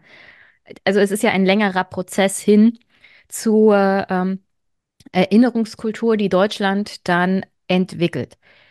Wie gibt man diese neue Moral der Deutschen dann über Generationen eigentlich weiter? Also wie verhindert man, dass ein Rückfall in eine schlechte Moral passiert? Mm, mm. Ähm, das sind ähm, also ist es, oder, oder ist das so als Historiker überhaupt möglich, dass wir zurückfallen in eine barbarische Moral? Äh, ist, in der Geschichte ist fast alles möglich. Ähm, und schlecht. ich glaube, also wenn wir, wenn wir beim Hier und Heute an, an, anfangen, es ist natürlich schon ähm, besorgniserregend, wie ähm, eine gewisse zivile ähm, Umgangsweise miteinander, die erlernt worden ist, für ein Stück verloren gegangen ist. Ne? Also ähm, wenn Protestierende mit Galgen für, für gewählte Politiker oder Minister auftauchen, ähm, da ist irgendwas verloren gegangen. Und bei einigen Verschwörungstheorien ähm, auch.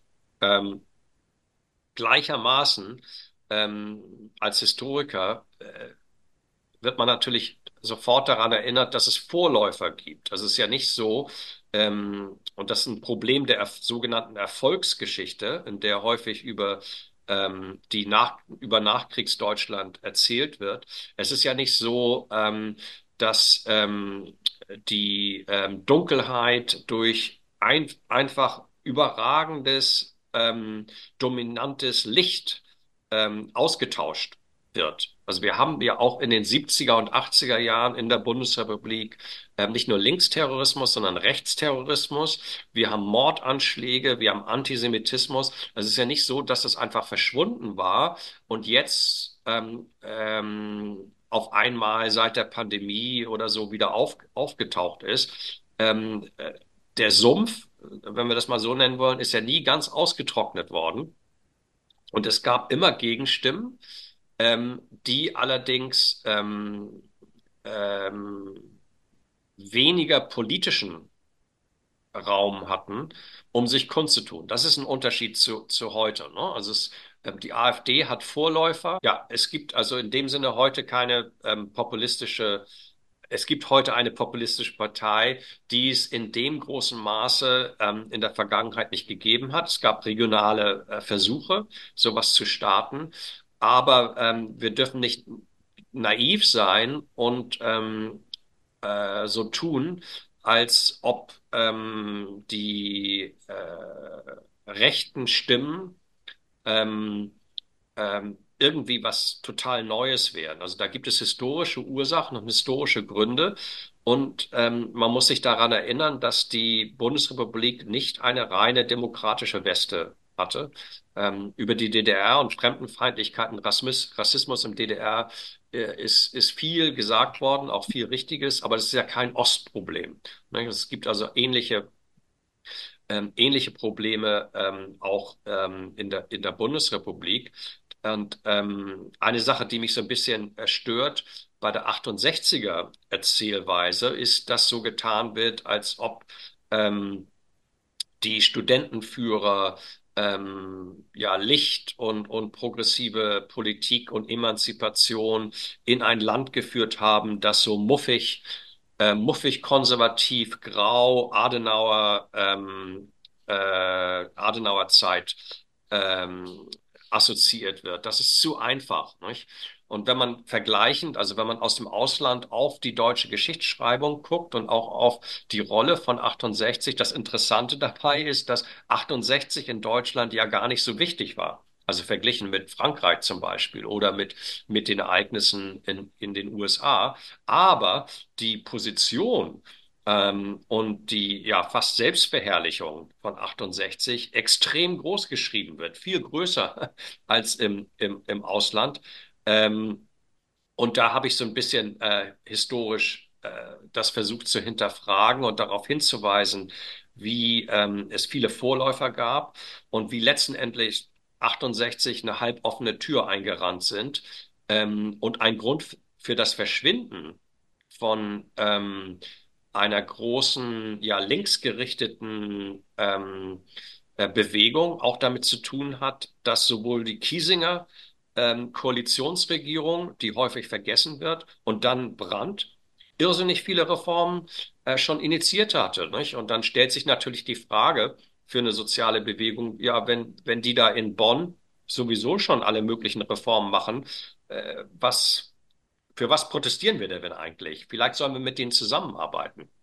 Also sowohl vor 68 als auch nach 68 ähm, sind Kräfte äh, entscheidend, die außerhalb der Studentenbewegung ähm, äh, fungierten. Du hast Ost und West angesprochen. Gab es eine unterschiedliche Moral West und Ost?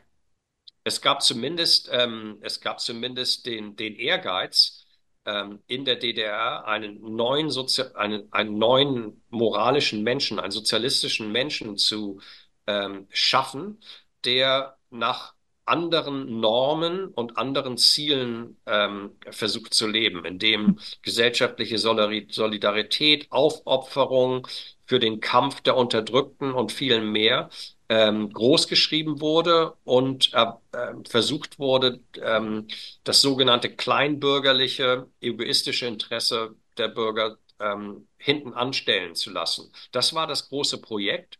Ähm, ähm, man darf nicht unterschätzen, wie viel, ähm, ich glaube, so Energie und auch Unterstützung ursprünglich in dieses utopische Menschenbild gesteckt wurde. Aber unterm Strich, ähm, wenn man guckt, wie viel ist davon umgesetzt worden, ist das eher, eher enttäuschend. Also schon in den späten Ulbricht-Jahren gibt es Anzeichen, dass ähm, sogenanntes kleinbürgerliche Denken und ähm, das eigene Interesse weiterhin extrem stark war. Und dann unter Honecker ist letzten Endes moralischer Ausverkauf, ähm, weil ähm, die Hon also das Honecker-Regime eben versucht, ein, ein ähm, ja, einen Kompromiss äh, zu finden zwischen Konsum auf der einen Seite und ähm, sozialistischer Staatstreue auf der anderen, also wo pri private Interessen ähm, äh, viel stärker unterstützt werden, auch von staatlicher Seite. Und dann haben wir die Situation, dass gegen Ende ähm, der DDR-Zeit zunehmend ähm, selbst ähm, innerhalb der SED hinterfragt wird, ähm, ob dieses äh, moralische Projekt ähm, der DDR überhaupt äh, möglich ist oder überhaupt ähm, äh, noch äh, versucht wird zu erreichen. Also um, um nur äh, zwei Beispiele zu geben, die das so ganz gut, ähm, ich glaube, einfach einfangen ist. Das eine ist ähm, zu den sogenannten Konfliktkommissionen. Also die DDR hat ähm, ein riesengroßes Netzwerk von Konfliktkommissionen eingerichtet, die mit Freiwilligen besetzt waren. Und das Ziel war, ein Ausgleich zwischen sich streitenden Mitbürgern zu finden. Also bevor es zu Gericht geht und bevor es zu sozialen Konflikten kommt, sollten diese Kommission dann die beiden streitenden Parteien zusammenführen und es sollte eine Aussöhnung geben. Also hör dir, hör dir an, was der andere zu, sich zu beschweren hat und vielleicht könnt ihr dann ja gemeinsam euer sozialistisches Interesse sehen, erkennen und eure eigenen Macken und Frustrationen hinten anstellen. Riesen, also ein Riesennetzwerk und ähm, ähm, einer der Freiwilligen, die dort tätig war für, für mehrere Jahre, war ein Arbeiter aus einem äh, VEB, volkseigenen Betrieb. Ähm, und ähm, in den späten ähm, 70ern ähm, wird ihm die Post einbezogen. Also Stasi behält einfach dann äh, ein Paket ein, was ihm aus, aus, ähm, aus der Westzone geschickt worden ist.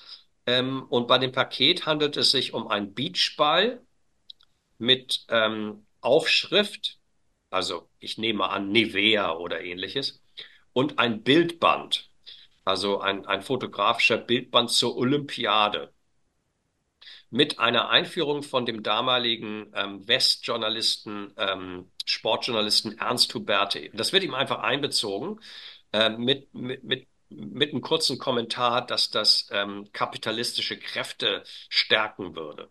Und der ist außer sich, nicht? Also spricht dann mit seinen Kollegen im Betrieb, die verstehen es auch nicht. Er schreibt dann, ähm, eine Eingabe, in dem er sagt, also uns ist das unverständlich. Es ist ja keine militaristische Propagandaschrift, es ist nicht der Lanzer, sondern es ist ein Bildband mit Fotos zu einer Olympiade, in der die DDR Athleten abgesahnt haben. Ne? Also mehr Goldmedaillen als alle anderen.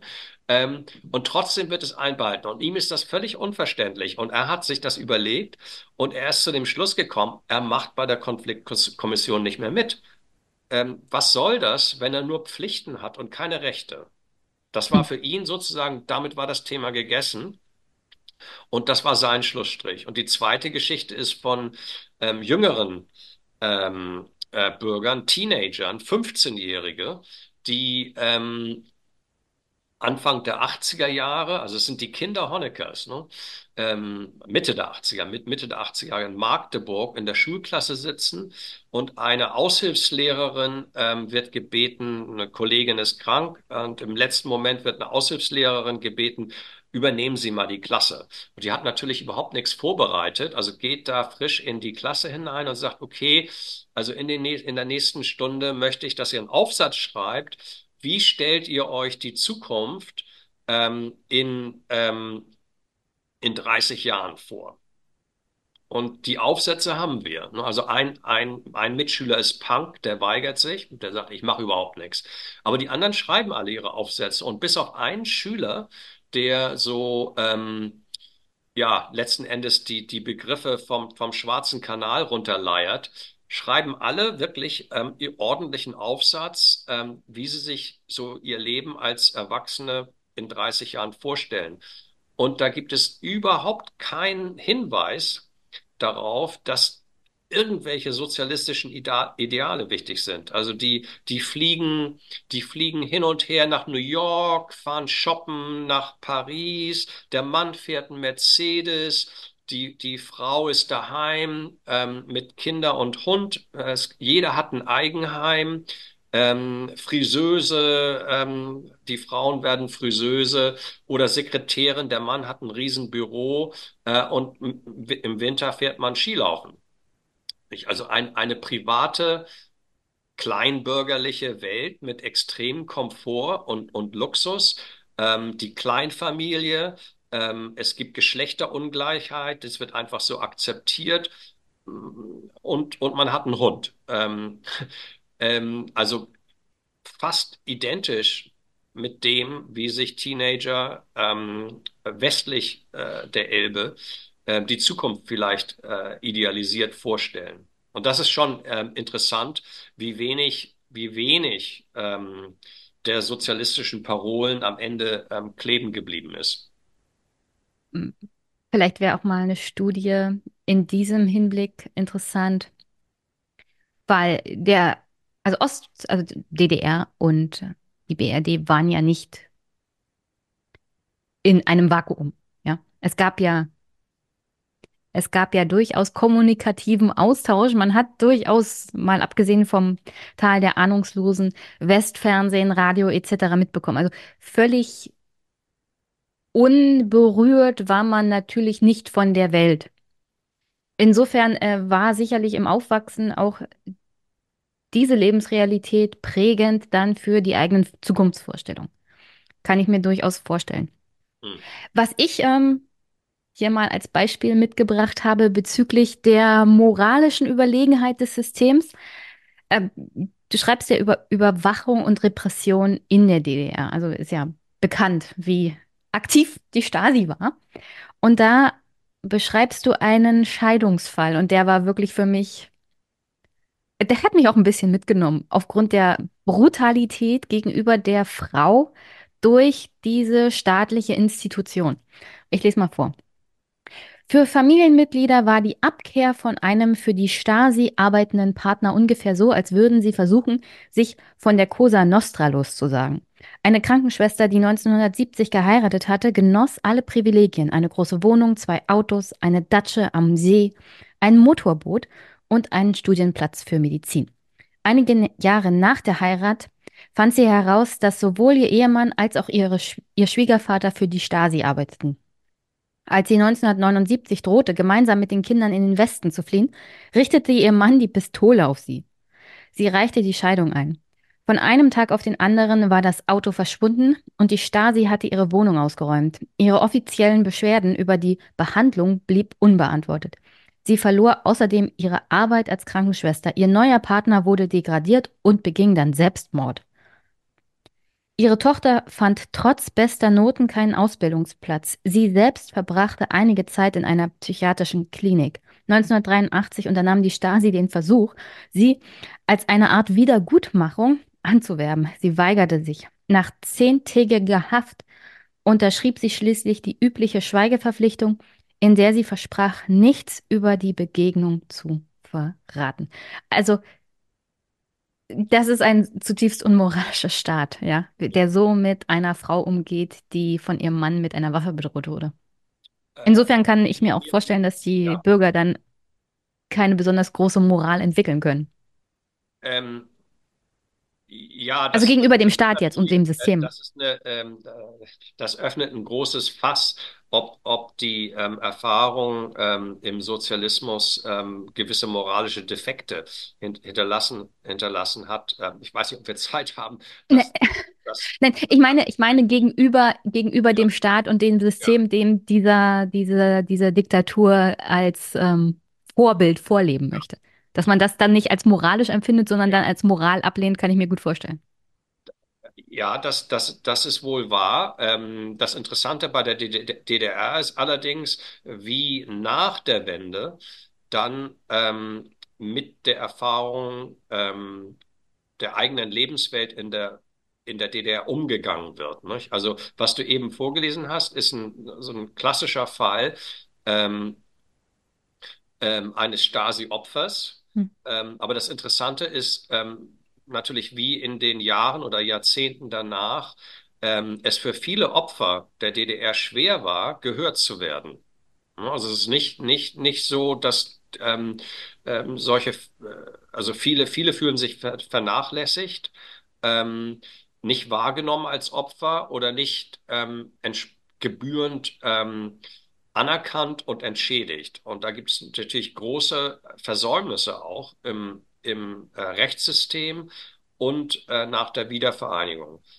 Genauso wichtig ist aber dann ähm, auch der Gegentrend, dass viele Menschen ihre damaligen Frustrationen ähm, und Enttäuschungen ähm, oder Ärgernisse mit ähm, ähm, der DDR-Diktatur in den Jahren und Jahrzehnten nach der Wiedervereinigung so ähm, beiseite legen oder überlagern mit einer eher ähm, fröhlichen, nostalgischen Erinnerung. Nicht? Also viele der Frustrationen ähm, ähm, verschwinden, ähm, insbesondere in den 1990ern, als natürlich alles drunter und drüber ging ähm, im Osten und für viele Menschen riesige Herausforderungen stellten.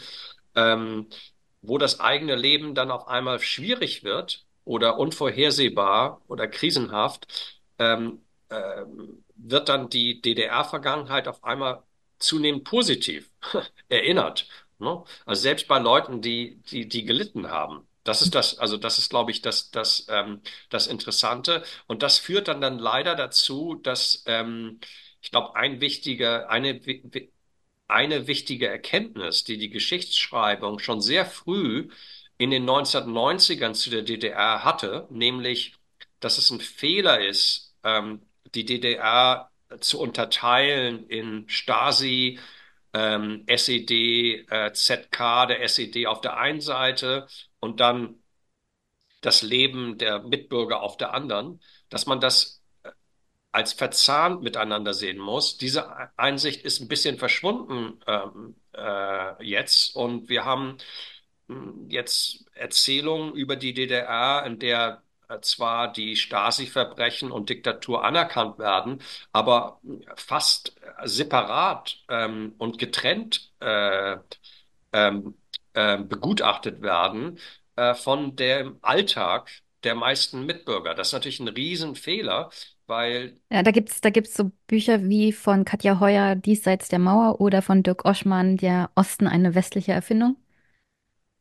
Richtig, richtig. Und ähm, Also, ich wenn man denke, das liest, unbedingt ich mit denke, man kritischem muss Auge, ja. historisch, man muss historisch äh, darauf hinweisen, dass ähm, der Alltag Teil der DDR-Diktatur ist und dass die DDR-Diktatur teilweise ähm, existiert hat, wie sie hat, ähm, auf den Füßen dieses Alltags. Ne? Also da gibt es ähm, große ähm, Debatten, die eigentlich geführt werden müssen zu Mitverantwortung, ähm, ähm, die es ermöglichen, auch die Verzahnung des eigenen Lebens ähm, in einer Diktatur gerecht zu werden. Also das, da, sagen wir so, es wird immer viel von Vergangenheitsbewältigung ge- geredet, aber da sehe ich ein ähm, ganz großes Desiderat. Ich, ich habe hier noch ein Beispiel, wie wir sozusagen Anfang der 90er Jahre so als Wessis und als Ossis miteinander umgegangen sind. Hm? Und da Ja. lese ich mal auch aus deinem Buch vor. Hm. Sieben Jahre später tauchten in der bayerischen Stadt Hof, also sieben Jahre nach dem 3. Oktober 1990, kurz hinter der ehemaligen Grenze in Thüringen unter den Scheibenwischern geparkter Fahrzeuge anonyme Flugblätter auf. Im Oktober 1989 hatte man hier die Züge der DDR-Flüchtlinge aus Prag herzlich willkommen geheißen. Da habe ich ein bisschen an die Parallele gedacht, 2015. Auf dem Flugblatt stand nun: Hallo Ossis. Es ist an der Zeit, euch endlich einmal zu sagen, was die Wessis von euch halten. Erstens habt ihr gar nichts zu fordern, sondern das Maul zu halten und darüber froh zu sein, dass man euch unterstützt. Besser wäre es, wenn ihr euch aus eigener Kraft aus eurem hinterlassenen Saustall herausarbeitet. Oder glaubt ihr, der Wohlstand im Westen ist uns in den Schoß gefallen? Wahrscheinlich wart ihr mehr mit der Bespitzelung anderer Leute beschäftigt. Es muss doch beschämend für euch sein, so einen Saustall hinterlassen zu haben. Kein Wunder, dass man darum eine Mauer hat ziehen müssen. Und wenn es euch nicht passt, gepasst hat, warum habt ihr dann nicht dagegen protestiert? Wie die Hunden, rücksichtslos nur um 100 D-Mark Begrüßungsgeld zu bekommen, dann kamen die Ossis, um die Wessis, um den Wessis Arbeitsplätze wegzunehmen. Und dass Deutschland nun in einer Finanzkrise steckt, haben wir auch euch zu verdanken. Auch noch heute sind viele Wessis der Meinung, die Mauer wieder hochziehen, hochzuziehen und noch zehn Meter darauf.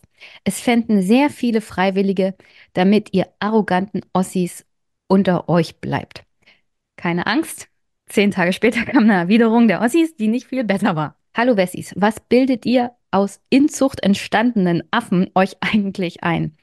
Denn unter der Russendiktatur waren es Hochleistungen, die wir erbracht haben, den Staat am Leben zu erhalten.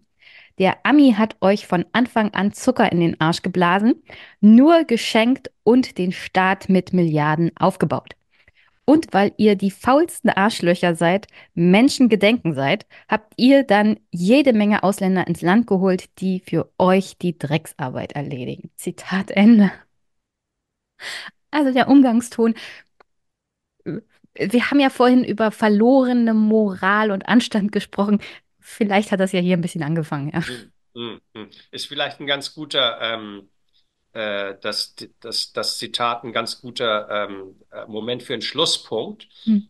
Ich muss, ich muss bald ähm, weiter. Schade, ich habe noch so viele Aber, Fragen. ähm, äh, das ist natürlich interessant bei diesem Zitat aus verschiedener Hinsicht. Nicht? Auf der einen ist es, um, ähm, dass es darauf hinweist, wie groß die Kluft äh, zu dem Zeitpunkt war zwischen Ost und West. Und das führt natürlich auch ähm, äh, sofort zum Gedanken, ist die Kluft so kleiner geworden?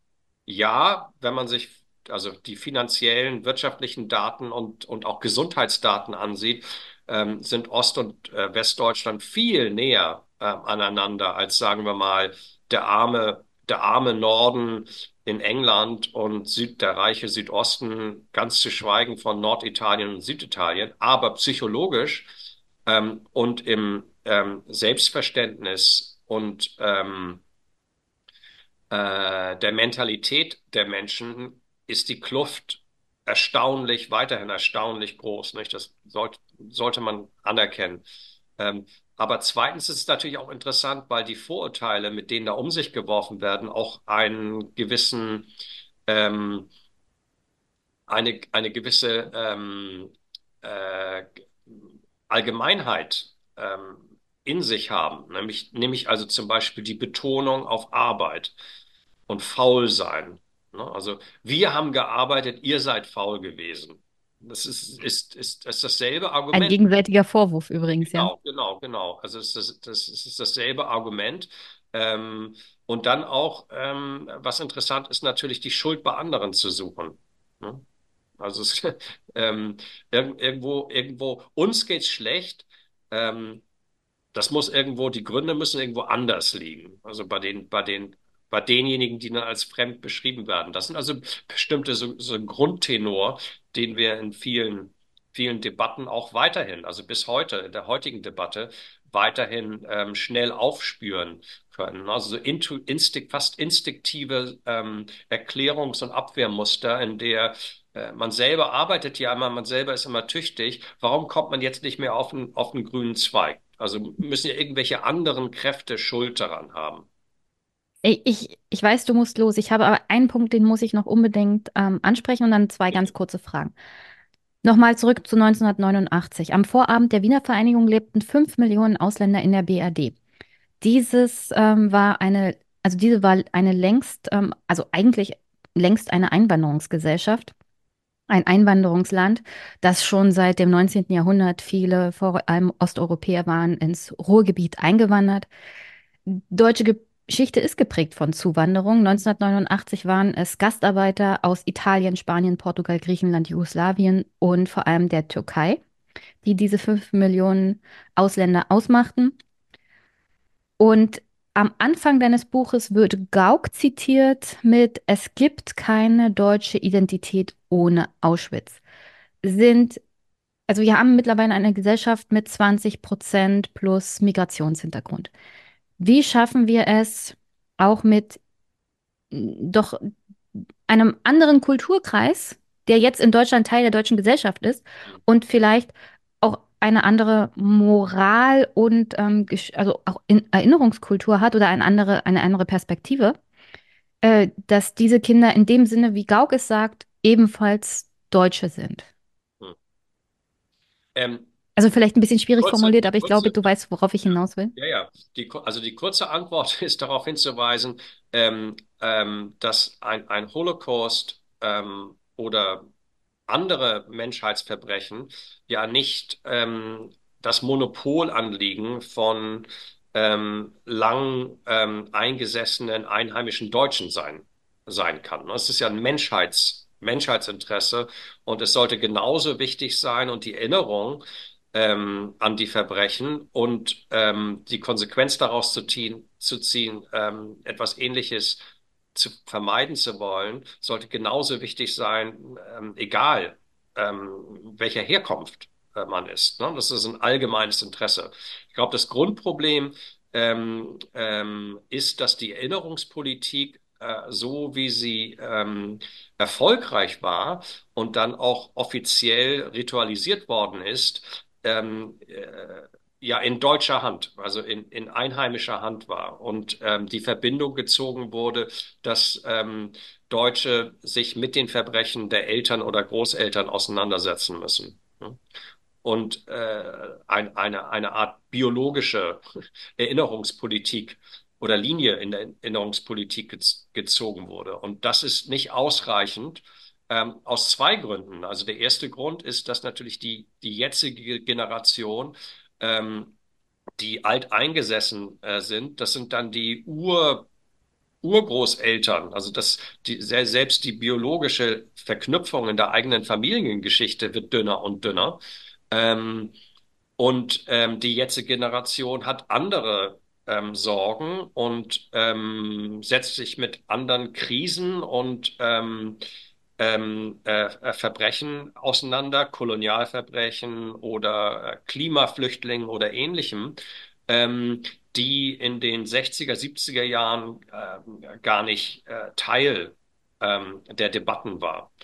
Und das Zweite ist eben, dass, äh, wie du sagst, äh, es einen großen Anteil von, von Menschen gibt, darunter auch Flüchtlinge, muss man betonen, die in der eigenen Familie ähm, Kriegs- und Leiterfahrungen mit sich tragen. Und ähm, es gibt keinen Grund, ähm, warum die Erinnerungspolitik sich nicht intensiver mit den ähm, Erinnerungen und Sorgen und Ängsten ähm, äh, dieser, dieser, dieser jüngeren und, und ähm, ähm, Generation sowie der Migranten und Flüchtlinge ähm, auseinandersetzen muss. Das heißt aber dann auch eine gewisse ähm, Gewilltheit, sich zu öffnen und ähm, andere Stimmen äh, zuzulassen. Ne?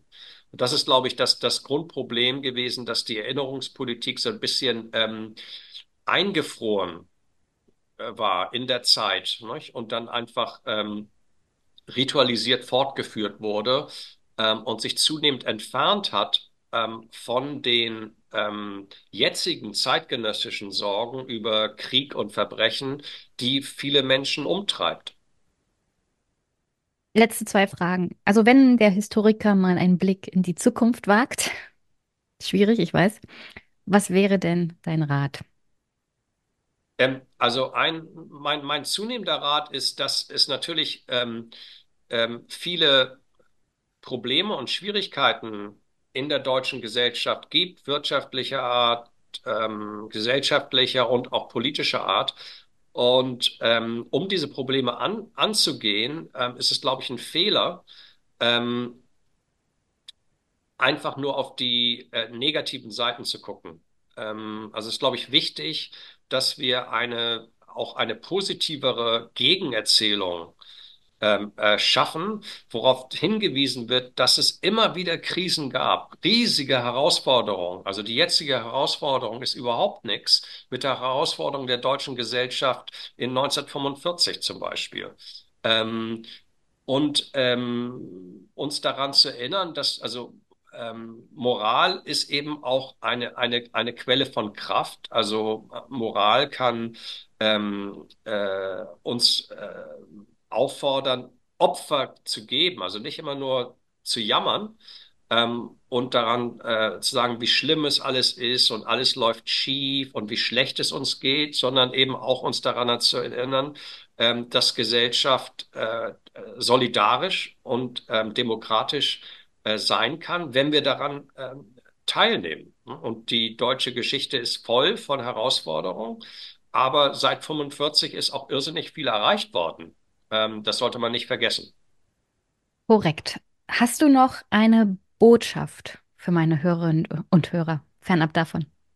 Ja, meine, meine, meine Botschaft wäre, ähm, ähm, dass ich die großen Demonstrationen ähm, zu Nie wieder und gegen die AfD natürlich mit, mit großem Interesse verfolge und die sind sehr wichtig und ähm, ähm, ähm, man kann, man kann nur applaudieren. Ähm, aber ebenso wichtig ist, glaube ich, äh, Dialog. Also zu versuchen, ähm, Dialog aufzubauen und ähm, mit Menschen anderer Meinung ähm, in den Dialog zu kommen und ähm, nicht nur zu predigen, sondern auch zuzuhören. Das ist, glaube ich, sehr wichtig. Herzlichen Dank, Frank, dass du hier warst. Ich bin ganz, ganz begeistert von deinem Buch und habe hier noch 10.000 andere Fragen, aber du musst ja leider los. Also Grüße nach London und vielleicht ähm, schaffe ich es mal wieder, dich zu einem anderen Thema oder anderem Werk hier in den Podcast zu holen. Gibt es denn was, was, woran du aktuell schon arbeitest? Äh, nein, ich bin noch ähm, weiterhin mit dem Buch und den ähm, äh, Auswirkungen des Buches beschäftigt. Die amerikanische und kanadische Ausgabe erscheint in zwei Wochen. Ähm, das heißt, da bin ich dann wieder ähm, äh, mit dabei. Sehr gut, die Amerikaner brauchen auch ein bisschen Moralgeschichte. Vielleicht können sie ja von den Deutschen Gewiss. in Teilen was lernen. Herzlichen Dank, Frank. Bis dann. Tschüssi. Dir vielen Dank. Vielen Dank. Tschüss. Tschüss.